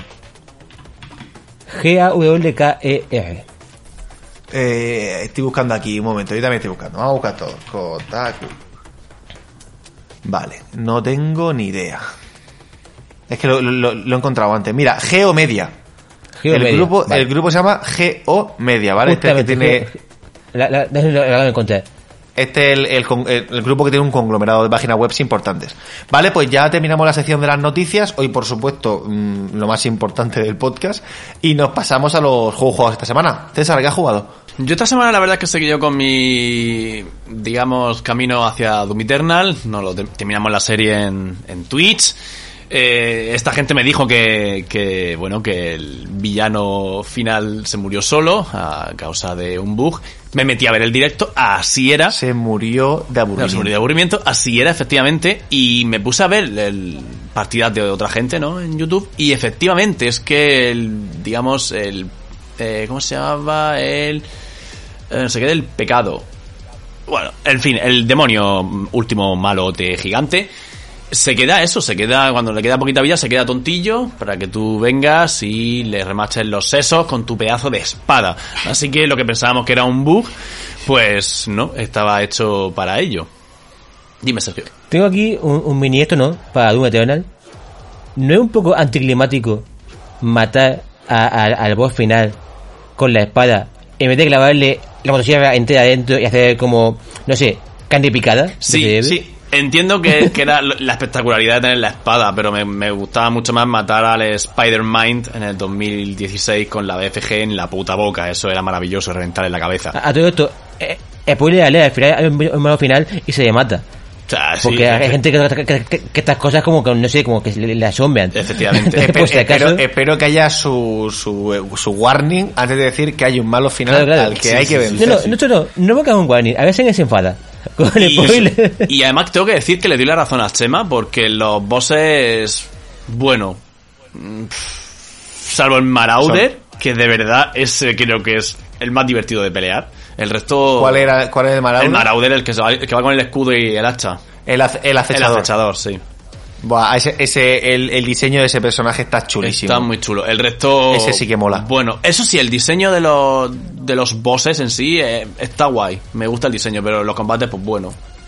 Es que son, es que son, son facilongos, eh. Sí, ¿no? Y, de- y te meten aparte la, la salvajada de enemigos entre medio, entre los pequeños para que tú le vayas Sí, reventando el- con la claro, sí, motosierra y tal. real- realmente la, la, la única dificultad son los mm, masillas que te van saliendo, porque el boss en sí es, es facilón, facilón. Sí. Bueno, sigo. Y bueno, hemos seguido con, con Call of Duty, la nueva temporada, en fin, más cositas y tal. Hay una cosa que no hemos dicho y la voy a decir ahora, y es que Call of Duty también en el Battle Royale han metido un nuevo modo que es solo de franco y de escopetas. Y eso, pues, quiera que no, a mí me congratula como persona el hecho de que haya un modo de escopetas también. Así que lo probaremos. Y hemos, Sergio y yo hemos vuelto a For Honor porque, bueno, también han puesto pases de temporada como en todos los juegos y queríamos ver qué tal, qué tal el tema. He tenido como siempre problemas en, jugarlo, pero bueno, solventando un poquito un problema que me ha dado con antivirus y luego con la compatibilidad, bla, bla. Mola mucho. For Honor siempre está bien volver a jugar. Sergio, ¿algo que aportar? Eh, sí, que yo no he vuelto a Foro por el paciente. Yo he vuelto porque eh, todo el mundo está últimamente criticando un poco a, a Being Edge, porque eso es el, el slasher, el giro slasher, como queráis llamarlo, y todo el mundo diciendo es que no se puede hacer porque es como si ya hay uno, se llama For Honor, está hecho, funciona, está de puta madre, y ya por la coña de, de, de decirlo y mirarlo, pues me calenté y me volví a dejar a, ver qué- a ver qué tal. Y se lo bajó Jugamos y, fatal. y me, man- me mandó una foto y dice y dije, anda, mira, qué casualidad y tal, paso de temporada. También tengo que decir una cosa, yo mm, entiendo por qué Sergio cataloga a For Honor de Slasher, pero yo realmente lo veo más un juego tirando a lucha. No es, no puedes enganchar los combos entre sí, pero sí es cierto que tienes que aprender ataque, defensa y que a fin de cuentas es lo importante. Pero, pero es que en el fondo Slash es un juego de lucha que peleas contra una IA y que, que tú estás súper overpowered porque son muchos enemigos. Pero aquí es que es el lucirse, el, el- Sí. el combate bonito, El juego es bonito. lo que mola en For Honor. Hmm. O sea, entonces es, es un poco eso, poco lo que puede tener. Igual que cuando vas a melee, eh, en pasa como en BNet, si te pillas entre, entre cuatro, aunque que juegues muy bien, estás, estás perdido. Un poco, se que está mejor equilibrado, también tiene más años, a- a- pero equilibrado más, funciona muy bien a nivel mecánico, hay mucha comunidad, de hecho, jugar partida, llegar esta partida que medio minuto, un minuto como mucho. Sí. O sea, en el fondo es un juego que es de hace ya cuatro años y sigue muy vigente porque además Ubisoft le ha dado mucho mimo. O sea, si queréis un buen Hero Slasher, o Looter, o sea, como queréis llamarlo, o sea, un bien hecho, bien hecho, pillaos el Fodona, que está así para ahora mismo, creo que está en, en, en Uplay, y darle caña porque es, es la polla. Y si no, siempre hay wifi gratuitos para que lo probéis. Sí. Porque, Y, voy a decir, es, es muy buen juego. y ya digo, poco más compañeros. ¿Vosotros qué? ¿A qué le habéis dado? A ver, yo le he dado a Call of Cthulhu o la llamada de Pachuli, como queréis llamarlo. En directo, Ojalá fuera la de- llamada de Papuchi. eh, está- eh, está- Llamada está del padre de Julio Iglesias. Está todo en Twitch y en mi canal de YouTube. Es cortito también el juego, son unas 8 horas, ha sido, ha sido tres- tres directos. Que no está tan mal como me hacía pensar toda la gente de internet por las críticas y tal. Pero es cierto que para ser el juego oficial de la llamada de Cthulhu de Lovecraft es tirando a, regulero. Si lo como lo pillo yo, porque me costó que fue 11 pavos, merece, está bien. Eh, dentro de todo lo que hace, le hace todo aceptablemente bien. No es nada, nada obviamente mal, pero Una pregunta, entre Call of Cthulhu, Cuchulu, Cthulhu, Fulu y el... Sinking City. Sinking City, ¿con cuál te Pues, quedas? pues hay un tema, porque Sin City me gusta más de ambientación, creo que lo consigue mejor, pero por otra parte los tiroteos le- lo joden vivo. Además, Carlos Cthulhu ha conseguido, o sea, tiene una historia principal que es la que tiene, en la que hay, sí mete guiño a otros relatos de, de pero es el relato de Carlos, de, obviamente, revisionado para que no sea un tostón, porque Lovecraft mola, pero es muy de 1920, ese señor que las cosas muy como si las cosas como si la electricidad fuera algo ¡buah! electricidad vale o sea que yo entiendo que para él era como magia negra y la cosa es que Sinking City dentro del caso principal que también tiene un poco que ver con Cthulhu con Dagon y demás meten otras muchas pequeñas historias como secundarias que son otros pequeños relatos de, de Lovecraft que tiene guiño. Entonces si os gusta Lovecraft yo me iría antes a Sinking City pero creo que mecánicamente es peor que Carlos Cthulhu porque intenta hacer más cosas y todo se, se va mucho más a la acción por alguna razón cuando en Lovecraft no se pega un tiro prácticamente en ningún, en ningún relato. Y entonces pues bueno creo que los dos tienen cabida pero pillarlo barato no pagáis por ninguno más, de 20 pavos porque no, creo que ninguno lo merezca realmente a día de hoy si sois muy fan de, de, Lovecraft tampoco son de miedo son de eso de, de misterio e intriga que es un poco la en Lovecraft que que Lovecraft no, lo que es terror a día de hoy no da está todo bien escrito, pero no da miedo. Puedo decir, porque entiendo que en el, en el 920 la cosa era distinta. César, pregunta. Sergio, ¿recuerdas que en Doom Eternal tenía un chulu? Ah, sí, pero a ver, a ver, es que eh, eh, es, que- es que chulo hay en todas partes. O sea, Eh, te iba a decir que yo en Steam World League 2 claro, hay un... ¿cómo, hay, ¿Cómo era? Un peluche primigenio. Y es, y es eso, es Cthulhu también. Por ejemplo, si queréis eh, eh, jugar algo que tenga que ver con Lovecraft y demás, jugar, por ejemplo, de las de las dos, que son dos aventuras gráficas en dos temporadas españolas, muy pixelado, muy pixel gordo, está el análisis en, la web si queréis verlo, pero que realmente sí tiene todo ese rollo Lovecraft, sin tanto a la de técnico, ni tiene ni hostia. Una- pero a nivel argumental, a nivel de guion, está mucho mejor escrita que tanto Sinking City como Cthulhu. Y esta recordar que, que, el, que el juego es de The Game Kitchen, que son los creadores de Blasphemous. Justamente, y aparte suele estar muy barata. Pero si os gusta mucho el rollo, o- yo iría antes a eso que a Carlos Cthulhu o a Sinking City. Si tenéis ganas de más, no son malos juegos. Pero tampoco son la gran polla. Son juegos que son más o menos medios, que todo lo que hacen lo hacen aceptablemente bien y que no esperéis que pongan la cabeza. Pero que a nivel de ambientación y guion, pues mal no están dentro de lo que es el, rollo. Ya está. Esta, esta es mi versión del día. Genial. Bueno, pues paso yo y yo he jugado a Battlefield 5, a Call of Duty Warzone, a Steam World Dig 2, que por esto me lo he pasado. Estamos con Guild, a prácticamente o sea, a mitad del juego más o menos, y he podido jugar hoy un minutito a Valorant, porque ya nos han, dado acceso a la beta, así que ya estamos dándole spoiler alert el programa de la semana que viene, pues ya hablaremos más en profundidad porque a mí no me ha dado tiempo prácticamente a nada, quitando que todo es lo que me viene un Counter-Strike, pero con el dibujado de Overwatch. Esa es mi sensación. Eh, comentar que no traemos Final Fantasy VII porque a Chema aún no lo tiene. No, no, No no. sabemos Ti- ti- si- si- tiene si está en pinta el de que limbo. no. O si No, no, le va a llegar, pero... Tiene pinta de que no, no lo han mandado. Además, ya, no, ya nos avisaron que aquí no había seguridad de que lo fueran a mandar. Entiendo que era un juego ultra esperado. Y con el tema de la pandemia han debido recibir menos copias seguramente de las que esperaban. Y todo el tema de envíos es un follón. Yo lo entiendo perfectamente. Y nada, no ha llegado Final Fantasy VII. De momento entiendo que ya no va a llegar. Y en el fondo mi corazón se alegra. Porque creo que no estaba yo preparado a meterme 30 horas eh, a, a Final Fantasy VII Remake, ¿eh? Mira, tiene buena pinta, pero creo que no. 30, 40, 50, yo creo la que, las que le quiera echar. De todas maneras, no te preocupes porque de hecho Nomura que él quiere hacer Final Fantasy VII hasta 2030. Así que va a haber oportunidades de hacer, de hacer review de Final Fantasy VII de alguna de las partes. Sí, aparte la gente que se la ha pasado ya comenta desde que pueden ser dos partes a pueden ser a que puedan ser cuatro, o sea, dicen de todo.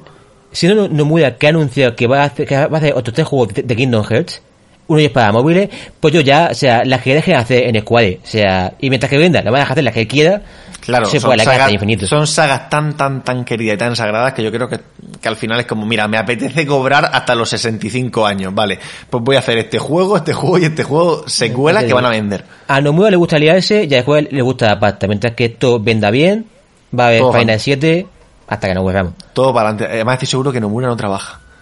Solamente A ver. ve, ve cómo trabajan los demás. Yo, está como en 20 proyectos. O sea, si no trabaja, es la persona que mejor finge la historia. o sea, te lo digo, ¿eh? Yo te digo que cuando estás en 20 proyectos es que no trabajas en ninguno. Si no, no, si no, no puedes estar en 20. Y nada, hasta aquí. Eh, si queréis, cerramos este bloque y nos vamos a unas pequeñas impresiones de Guild.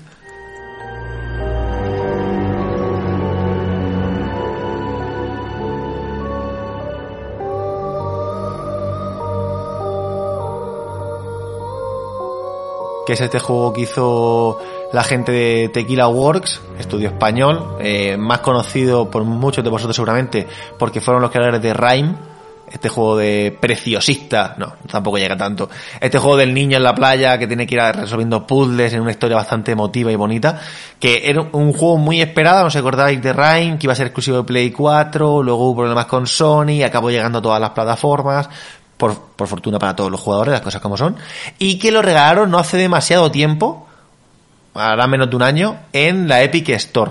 Cuando empezó la Epic fue de los primeros juegos que se regalaron. Así que bueno, eso es un estudio conocido, Tequila Works sabe hacer cosas. Yo, por ejemplo, de Tequila me pasé de Sexy Brutales, juego que me regaló Sergio y que me gustó bastante, por Que no, cierto. es- que no es suyo del todo, del todo, es una coproducción Sí. con otro... Con, con- Con un estudio inglés, con otro es equipo. cierto. Con un estudio inglés y ellos fueron los que consiguieron cerrar el proyecto porque no lo conseguían terminar. Es verdad, es verdad. Y bueno, llega Guild, este juego es famoso porque se presentó cuando Google Stadia hizo su aparición en el mundo. Aparecía Tequila Works como uno de los equipos que estaban desarrollando juegos para Google Stadia y el juego que tenía Tequila Works era Guild.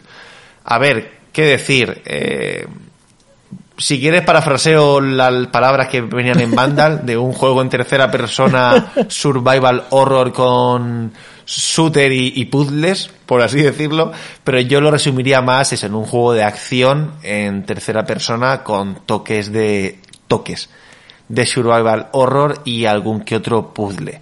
Eh, a mí la sensación que me da continuamente jugando a Guild, que la historia es que somos una niña, no sé si me llamo Guild, la verdad es que ahora mismo no sé cómo me llamo, ya mismo no me acuerdo. Estamos buscando a nuestra prima y de repente nada más empezar el juego, nos persiguen unos abusones, nos metemos en un teleférico y parece, parece que hemos viajado en el tiempo. Parece que para atrás. Y ya es un poco una historia de encontrar a nuestra prima que en un pueblo lleno de, de monstruos y donde nuestras armas son nuestro ingenio, nuestro valor y una linterna. Eh, dos cosas intangibles y una, y una que se puede tocar y ver. A ver, a mí la sensación que me da, llevamos como unas tres horas de juego más o menos, nos quedan otras tres, son unas seis horas en total, por lo que hemos estado viendo.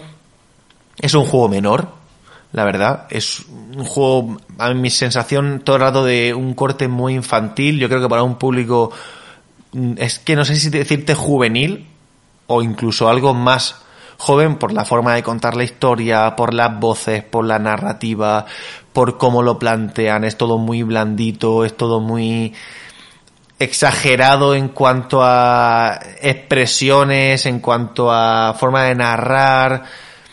Todo te lo explican mil veces para que no te equivoques. Los puzzles son muy sencillos. No son tan sencillos como en Resident Evil 3, pero son muy sencillitos.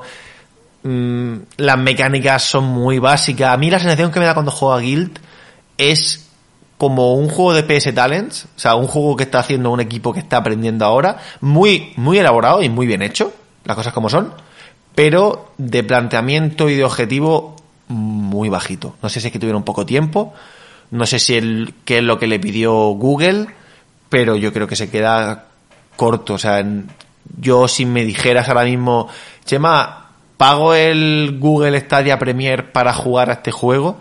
Yo te diría que no que no lo hiciera. La cosa, nosotros estamos jugando ahora porque, como recordáis, hay dos meses gratis de, de Google Premier, de Google Stadia Premier, el, el, sistema este premium que tiene juegos incluidos como Destiny, con todas las expansiones, Guild, Steam World Dig 2, por cierto, el Tomb Raider, el Farming Simulator, que, que están bien, que son juegos que están bien, pero a mi, a mi parecer Guild es un juego muy menor, es un jueguito para pasar el rato, no crasea, cosa que está bien, el juego funciona, y mm, es que es eso. No poco más que decir. porque os reís tanto? Punto a favor. El juego no que sea. Joder, eso es un punto a favor. El Doom, el, el, el Doom tiene bugs. Guild no. O sea, es que Guild 1, Doom 0. O sea, y no lo sé. La verdad es que el... A ver, no me está aburriendo. Voy a ser sincero, pero tampoco me está divirtiendo, eh, ¿sabes? Mm, yo, o sea, si tenéis Google Premier, eh, Google Stadia Premier, darle un tiento. Yo quiero sobre todo, si tenéis mm, gente en casa que lleve mucho tiempo sin jugar a videojuegos, que le apetezca volver a coger el ritmo, o a lo mejor hermanos o hermanas pequeñas, primos, primas pequeñas, me parece que el juego es una buena aproximación al, a nuestro mundo, pero yo creo que a mucha gente se le puede quedar realmente corto. Realmente corto, la verdad es que sí. ¿Tenéis preguntas, dudas? Iba a decir que está yendo Premiere todo el rato, pero se llama Stadia Pro. Ah, Stadia Pro. Es, el Origin.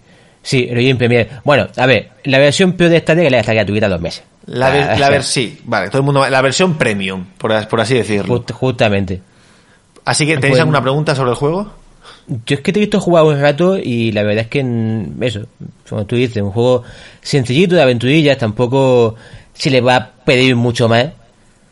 Quizás muy enfocado a lo mejor con al público más infantil o al público que controla menos de videojuegos, que creo que hay gente de 40 años que no tiene un mando y que son juegos de entrada que están muy bien, porque se juegan bien, se manejan bien, pero que eso, que si tenéis algún interés, que está aquí a ti, que lo probéis, que eh, Google Chrome, darle un clic y jugar, que no hay ningún tipo de complicación, no tenéis que pensar si tenéis máquina o tenéis máquina, este es el mejor juego para, para, para probar si queréis, porque lo tiene todo el mundo, funciona en cualquier máquina, solo tienes que tener Chrome y, ya está. Es que no, tiene mucha más, mucha más cosas.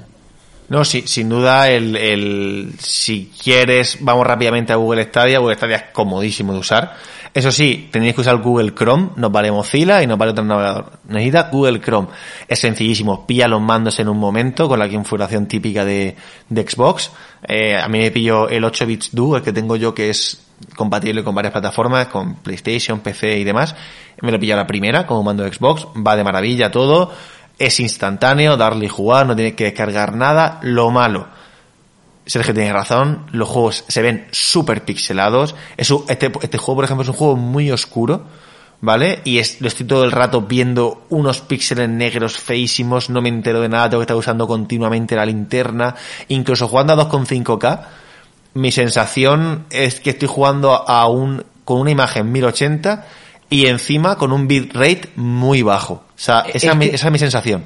Es que me parece que ahí mismo en Google Chrome está limitado a 1080, ¿eh? La imagen. Ah, vale, pues puede me parece que, que, el 4K tiene que ser con el Chromecast Ultra que te venden del Stadia. No que vaya normal. Es cierto que a mí, a mí me pasa, por ejemplo, cuando ya tengo tan hecho el ojo a mi monitor, que cuando de repente un juego se me pone a 1080p, eh, son todos como que se notan, porque el, aunque se vea bien, está, todo tiene como una pequeña, un pequeño ruido en la imagen. A ver, es que aparte es que esto se va a escalar de 1080 a 5K, que es un escalado como muy cutre, porque no es un escalado de multiplicar directamente Sí, por es, 4. es uno- es 1,7. Claro, es una cosa un poco extraña, entonces se ve aún peor, todavía, todavía más, más poderoso. Sí, se, se ve, correcto. La imagen es que se ve borrosa y encima el bitrate, como están capando las conexiones por el tema de que estamos todo el mundo tirando de internet, la es un juego muy oscuro. Las zonas oscuras son un auténtico dolor de huevos. Y que aparte de eso, que este peor lleva gratis una semana y entendemos que hay mucha gente que está probándolo por aquello de que es gratis, de golpe. Así que se ha, ju- se ha juntado todo. Se ha juntado un juego oscuro, un virrey mal porque el servicio está saturado, la pandemia, otra vez. o sea, se ha juntado todo. Correcto. Así que hasta aquí mi análisis de Guild. Ya sabéis, poquita cosa. No está mal, pero poquita cosa. Y ya vámonos al esto sí, esto no de- del programa. César, dale. Pues yo voy a empezar diciendo un, un esto no a Doom Eternal, porque es cierto que he tenido varios problemas con el... No sé si es ahí el motor de, de colisiones, no, sab- no sabría a qué departamento, comillas, dentro del juego clasificarlo, pero sí es verdad que hemos tenido en los directos, ahí están, varios problemas de caernos eh, del mapeado al infinito, de pasar paredes, eh, bugs en zonas que, bueno, ya lo dije que en, otro, directo tuve que reiniciar un- una misión entera porque, pues, morí en un sitio después de haber activado un mecanismo y después como que se había quedado eh, realizada la acción porque no podía darle otra vez de nuevo al interruptor, pero no se había abierto la- la- una de las puertas. El resto de cosas está impecable, o sea, no tengo nada que decir, pero no sé si esos bugs han sido puntuales en mi partida, porque a lo mejor yo también hago movimientos o intento hacer saltos que no se deberían de, de poder realizar o lo que sea. Pero sí que he visto problemas gordos. Sí, alguno de ellos también lo recuerdo del Doom 2016, como me pasó una vez jugando, que me quedé atascado en un, dentro de una caja. Mm, No sé si eso es un lastre del, del IDTech o, o no sé si, si ya digo, si realizando ciertas cosas que el juego no tiene previsto, pues craseas el mapeado, pero es que me ha pasado varias veces intentando pues, realizar ciertos saltos o pequeños dash y caer en, en algún sitio extraño. Así que, mm, y esto no porque son bugs que ya llevan un tiempecito, creo que han habido ya tres parches de 200 y pico megas para Doom Eternal, que por cierto, empieza esta semana, imagino que esto ha salido lunes, lunes con lo que ya se habrá mm, eh, puesto o liberado, la serie 2 de Doom Eternal, que es esa serie de desafíos para conseguir pues aspectos y tal. Y ya digo, no sé si eso se, se corregirá, yo voy a seguir dándole en dificultades superiores y a ver si eso lo sigo teniendo.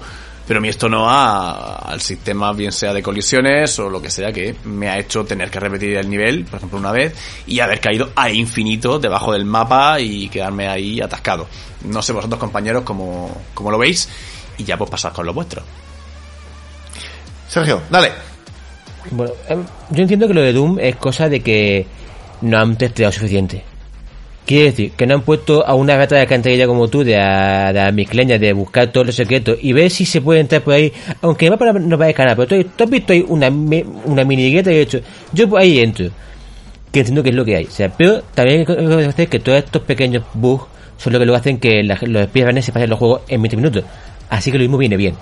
Que estén.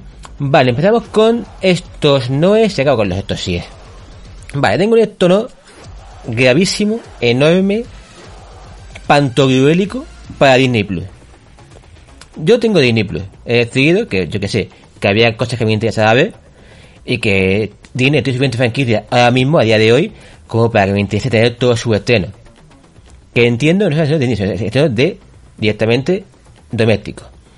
¿Qué ha pasado? Que esta semana se ha estrenado, esta semana pasada se estrenó en Blu-ray Star Wars El ascenso de Skywalker.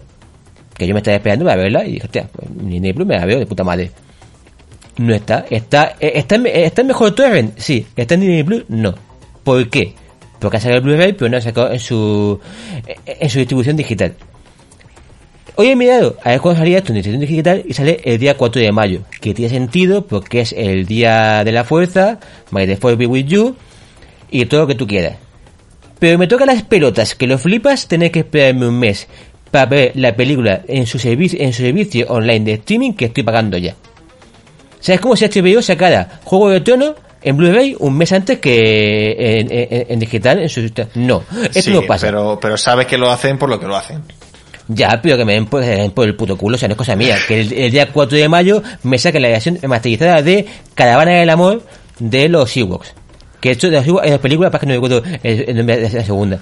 Pero hay una, o sea, una que se llama Caravana del Amor, que es una Yo, fantasía. yo en cuanto en cuanto metan la última de Star Wars es cuando me daré del alta porque tengo tengo no la vi o sea, es la, la que no he visto en el cine soy la peor persona sé que todo el mundo la pone a parir pero a mí me gusta ir al cine a ver las pelis de Star Wars no la vi y será un buen momento para verla Claro, a, a ver, me la bajo, me la bajo pirata, total, ya, ya, ya, ya estoy pagando. O sea, he pagado el año entero, de hecho, de Disney Plus, ya la he pagado.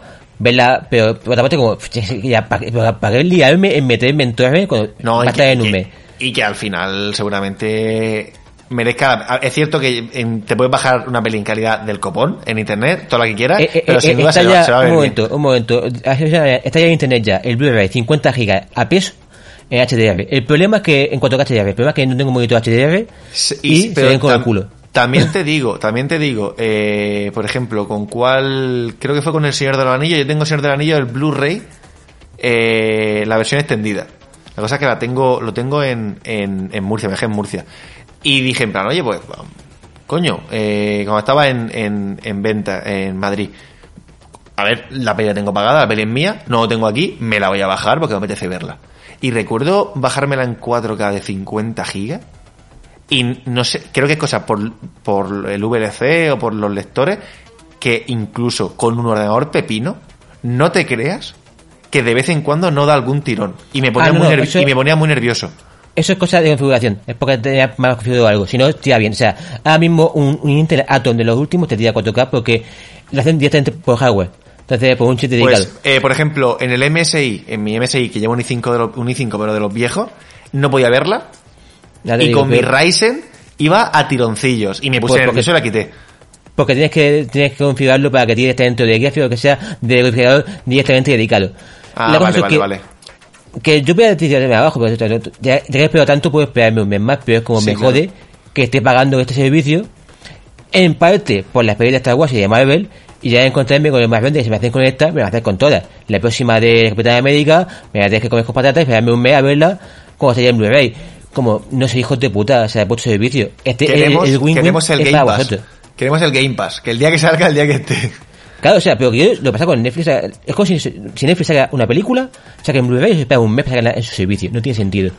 Igual, Bueno, pero, pero eso, le- eso le pasa, eh, para poner un esto no, a The Mandalorian en España, que la serie ya está estrenada entera en Estados Bueno. Unidos, y en España están lanzándolo capítulo por semana. Vale, pe- pero ahí puedo entenderlo porque la están, poniendo en Movistar Plus y lo mismo ya hay un tipo de acuerdo para que ponga semana a semana.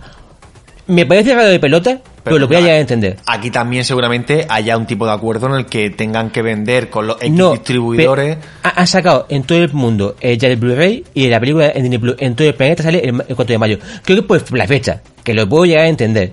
Pero es su distribución, su película, su, su plataforma. Es que no tiene sentido. Bueno, sigamos, que si no aquí me, me, me, me más de lo que ya estoy nuevamente. Minecraft.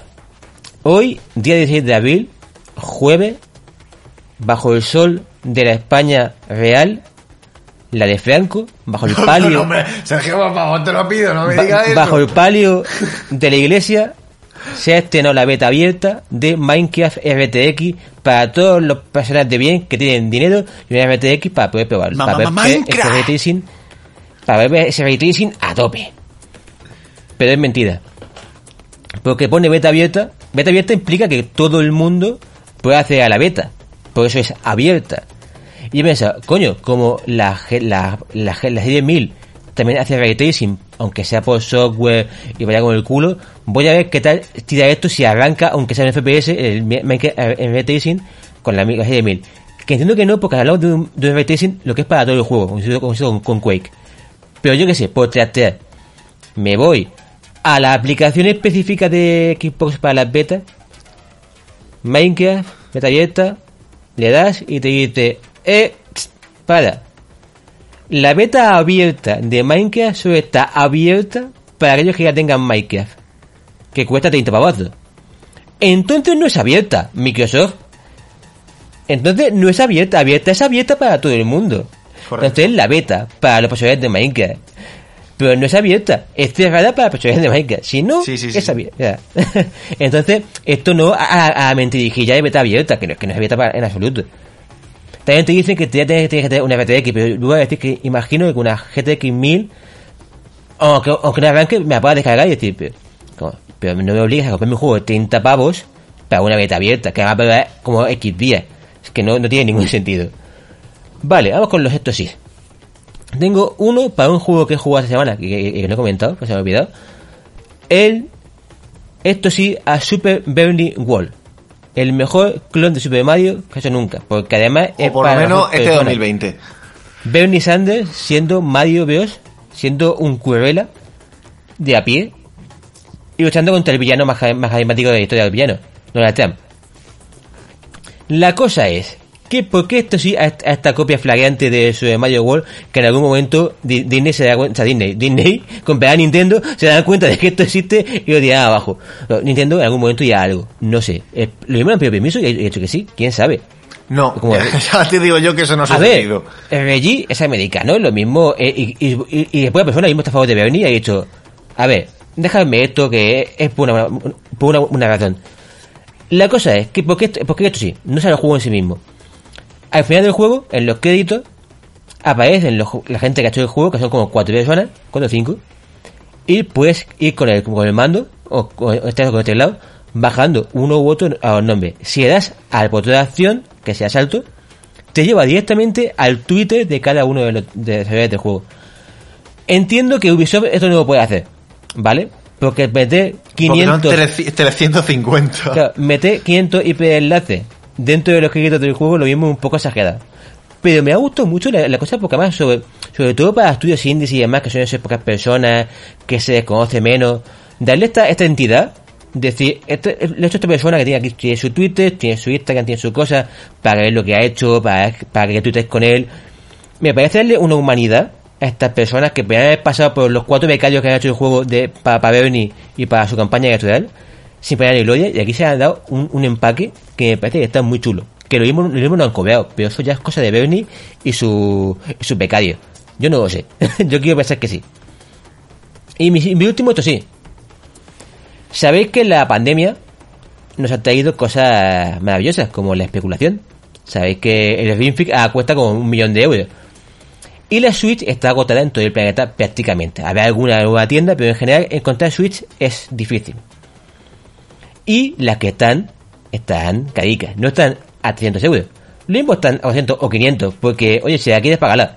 También tiene razón que es un producto de necesidad, así que si la quieres, o la pagas o te esperas. ¿Qué ha hecho un señor de internet? Un señor muy civilino, iba a decir, pero no. No, muy, muy despierto. Ha cogido se ha ido a todas estas eh, voy a decir tiendas entiendo que sean puntos de venta donde venden componentes sueltos de la Switch para reparar Switch se ha comprado todos los componentes uno por uno y se ha montado una Switch en su casa. Con el girito de que le ha costado unos 200 dólares. Más la mejor de obra que ha tenido por él. Que entiendo que montar una Switch no es una cosa especialmente fácil pero no parecía especialmente complicado, ¿eh? O sea, igual que montar un móvil moderno me parece una cosa de fantasía, porque eso está puesto todo el milímetro para que no quepa nada más. La Switch de montar y luego ver cómo la montó el tío no parecía ultra difícil. No hay- eh, o sea, aquí hay que decir que la Switch normal vale 320 euros y a Claro. este señor le ha costado 200, ¿eh? que es- una Claro, o rebaja considerable. Eh, la- la- su Switch les ha costado más barata de lo normal, pero es que con la pandemia mucho más barato de lo que costaría comprarla ahí mismo nueva. O sea, eh, me parece fantasía eh, el, cómo ha hackeado este señor la vida, o sea, hackeando la vida. Trucos para vivir bien y barato. Hack life.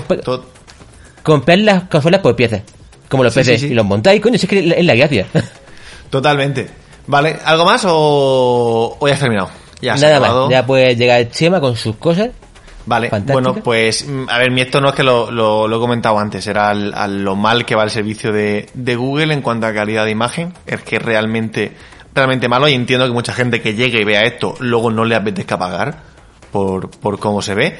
Y lo peor es que seguramente sea momentáneo, sea una- un tema circunstancial de ahora que dentro de unos meses se vea mucho mejor. Eso es lo que me, en el fondo me da, me da rabia, pero ya está, realmente es eso. Bueno, y que sí, que si tenéis Game Pass o, o, o Stadia Pro, os aconsejo bien fuerte que le deis a, a Steam World Dig 2, que es la continuación del Steam World Dig, que es una saga que incluye todo tipo de juegos. Hay juego de cartas, hay juego de estrategia por turno de disparos, rollo XCOM, y estos dos, los Steam World, porque está Steam World Haste, Steam World Dig, y hay otro más, y los Steam World Dig son de plataformas, ¿vale? Eh, somos robots y somos robots mineros y todo el juego consiste en cavar hacia abajo en, en distintas fases contra eh, enemigos y todo muy plataformero, de saltar, de ver qué rompo, qué no rompo para poder subir por aquí o no.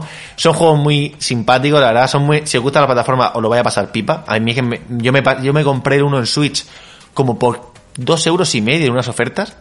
Y estaba a 7 euros en oferta ahora en las rebajas de la eh, eShop de Nintendo. Y cuando fui a pillármelo, de repente vi que es que estaba en el Game Pass y dije, pues voy a jugarlo en el Game Pass. Y la verdad es que os lo, aconsejo. Si os gustan estos juegos, eh, está muy bien. De verdad que eh, 100%. Es un esto sí al juego en sí.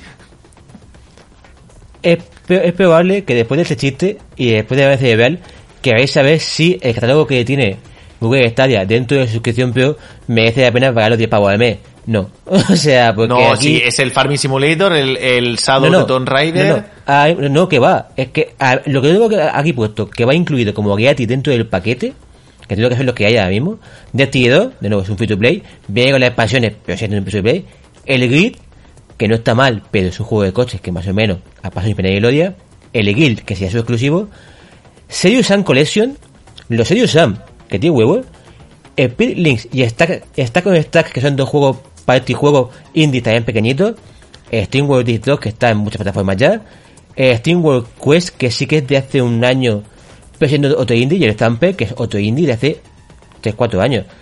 Es lo que hay ahora mismo dentro de los Stadia Pro. Todo el resto, el Tomb Raider y demás, son de pago. Se los tienes que pagar aparte. Van con, van con descuento, pero hay que pagarlo.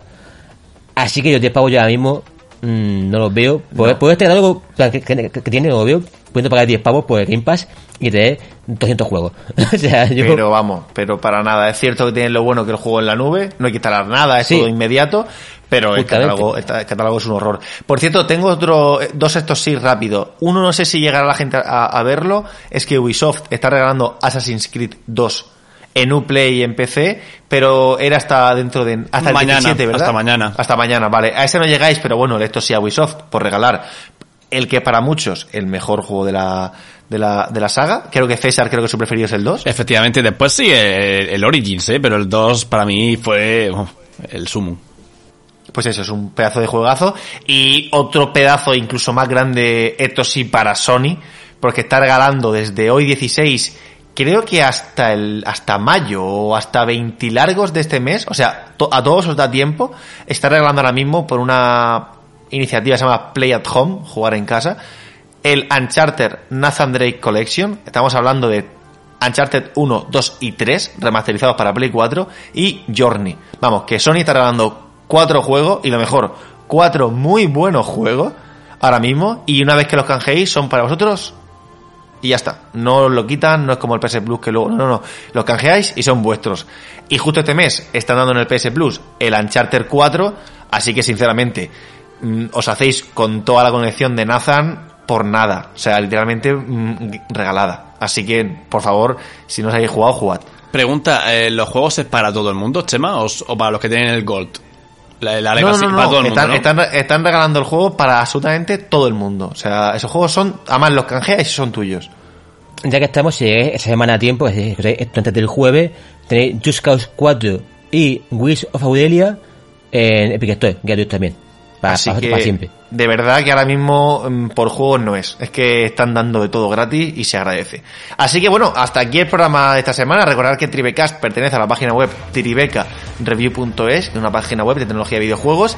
Que tenemos redes sociales como Facebook y Twitter. En todos somos arroba tribecareview. Y lo más importante, estamos en Twitch, emitiendo todos los días todo tipo de juegos. Los tres, tanto César como Sergio como yo. Así que nos tenéis allí. Y vente, pásate, pasa un buen rato. Ya de paso te unes a nuestro servidor de Discord, donde estamos siempre hablando, comentando, tanto con gente que nos escucha como con amigos, echando partidas. de verdad, veníos que no vais a arrepentir y si os arrepentís os jodéis porque esto es gratis y es lo que toca. Así que gracias César por estar ahí conmigo. A ti Chema, a ti también Sergio y a vosotros audiencia, como cada semana que nos acompañáis y apoyáis esta iniciativa. También quiero saludar a Benjamín, si no recuerdo mal, que es fiel oyente de nuestro programa, que además también está en nuestro Discord. Ayer justamente me decía de jugar por la noche, me lo dijo a las doce y pico, y le dije, está Sergio jugando, digo, si quieres unirte a él, también se lo dije a Sergio. Y nada, ya sabéis, tenemos Discord, tenemos Twitch, y aquí estamos, la semana que viene más y mejor. Gracias, eh, Sergio, por estar ahí también con nosotros. Sergio quiere decir que me dijo eh, César lo de Benjamín, pero me quedaba en la partida para para, para cortar y dije, voy a decir que me dé esta, primera partida y estar y yo dejarlo ahí otra vez solo y ya no le dije nada, pero que, que lo pensé, ¿eh? Que pensé que Sergio, para quedar 20 minutos no queda. Si queda por lo menos te reserva dos horas. A ver, es que las partidas de Duty son, son, son, son 75 minutos, no de 20. Es que la cosa es que son partidas muy rápidas, entonces pues, como me voy a, dejar, voy a hacer como meter la puntita y luego sí, irme y me parece un poco... Así que, como siempre, gracias a todos por estar con nosotros. La semana que viene más, quedaos en casa, cuidaos mucho y como siempre, gracias por estar ahí. Hasta la semana que viene, adiós. Hasta luego, gente. Chao, chao.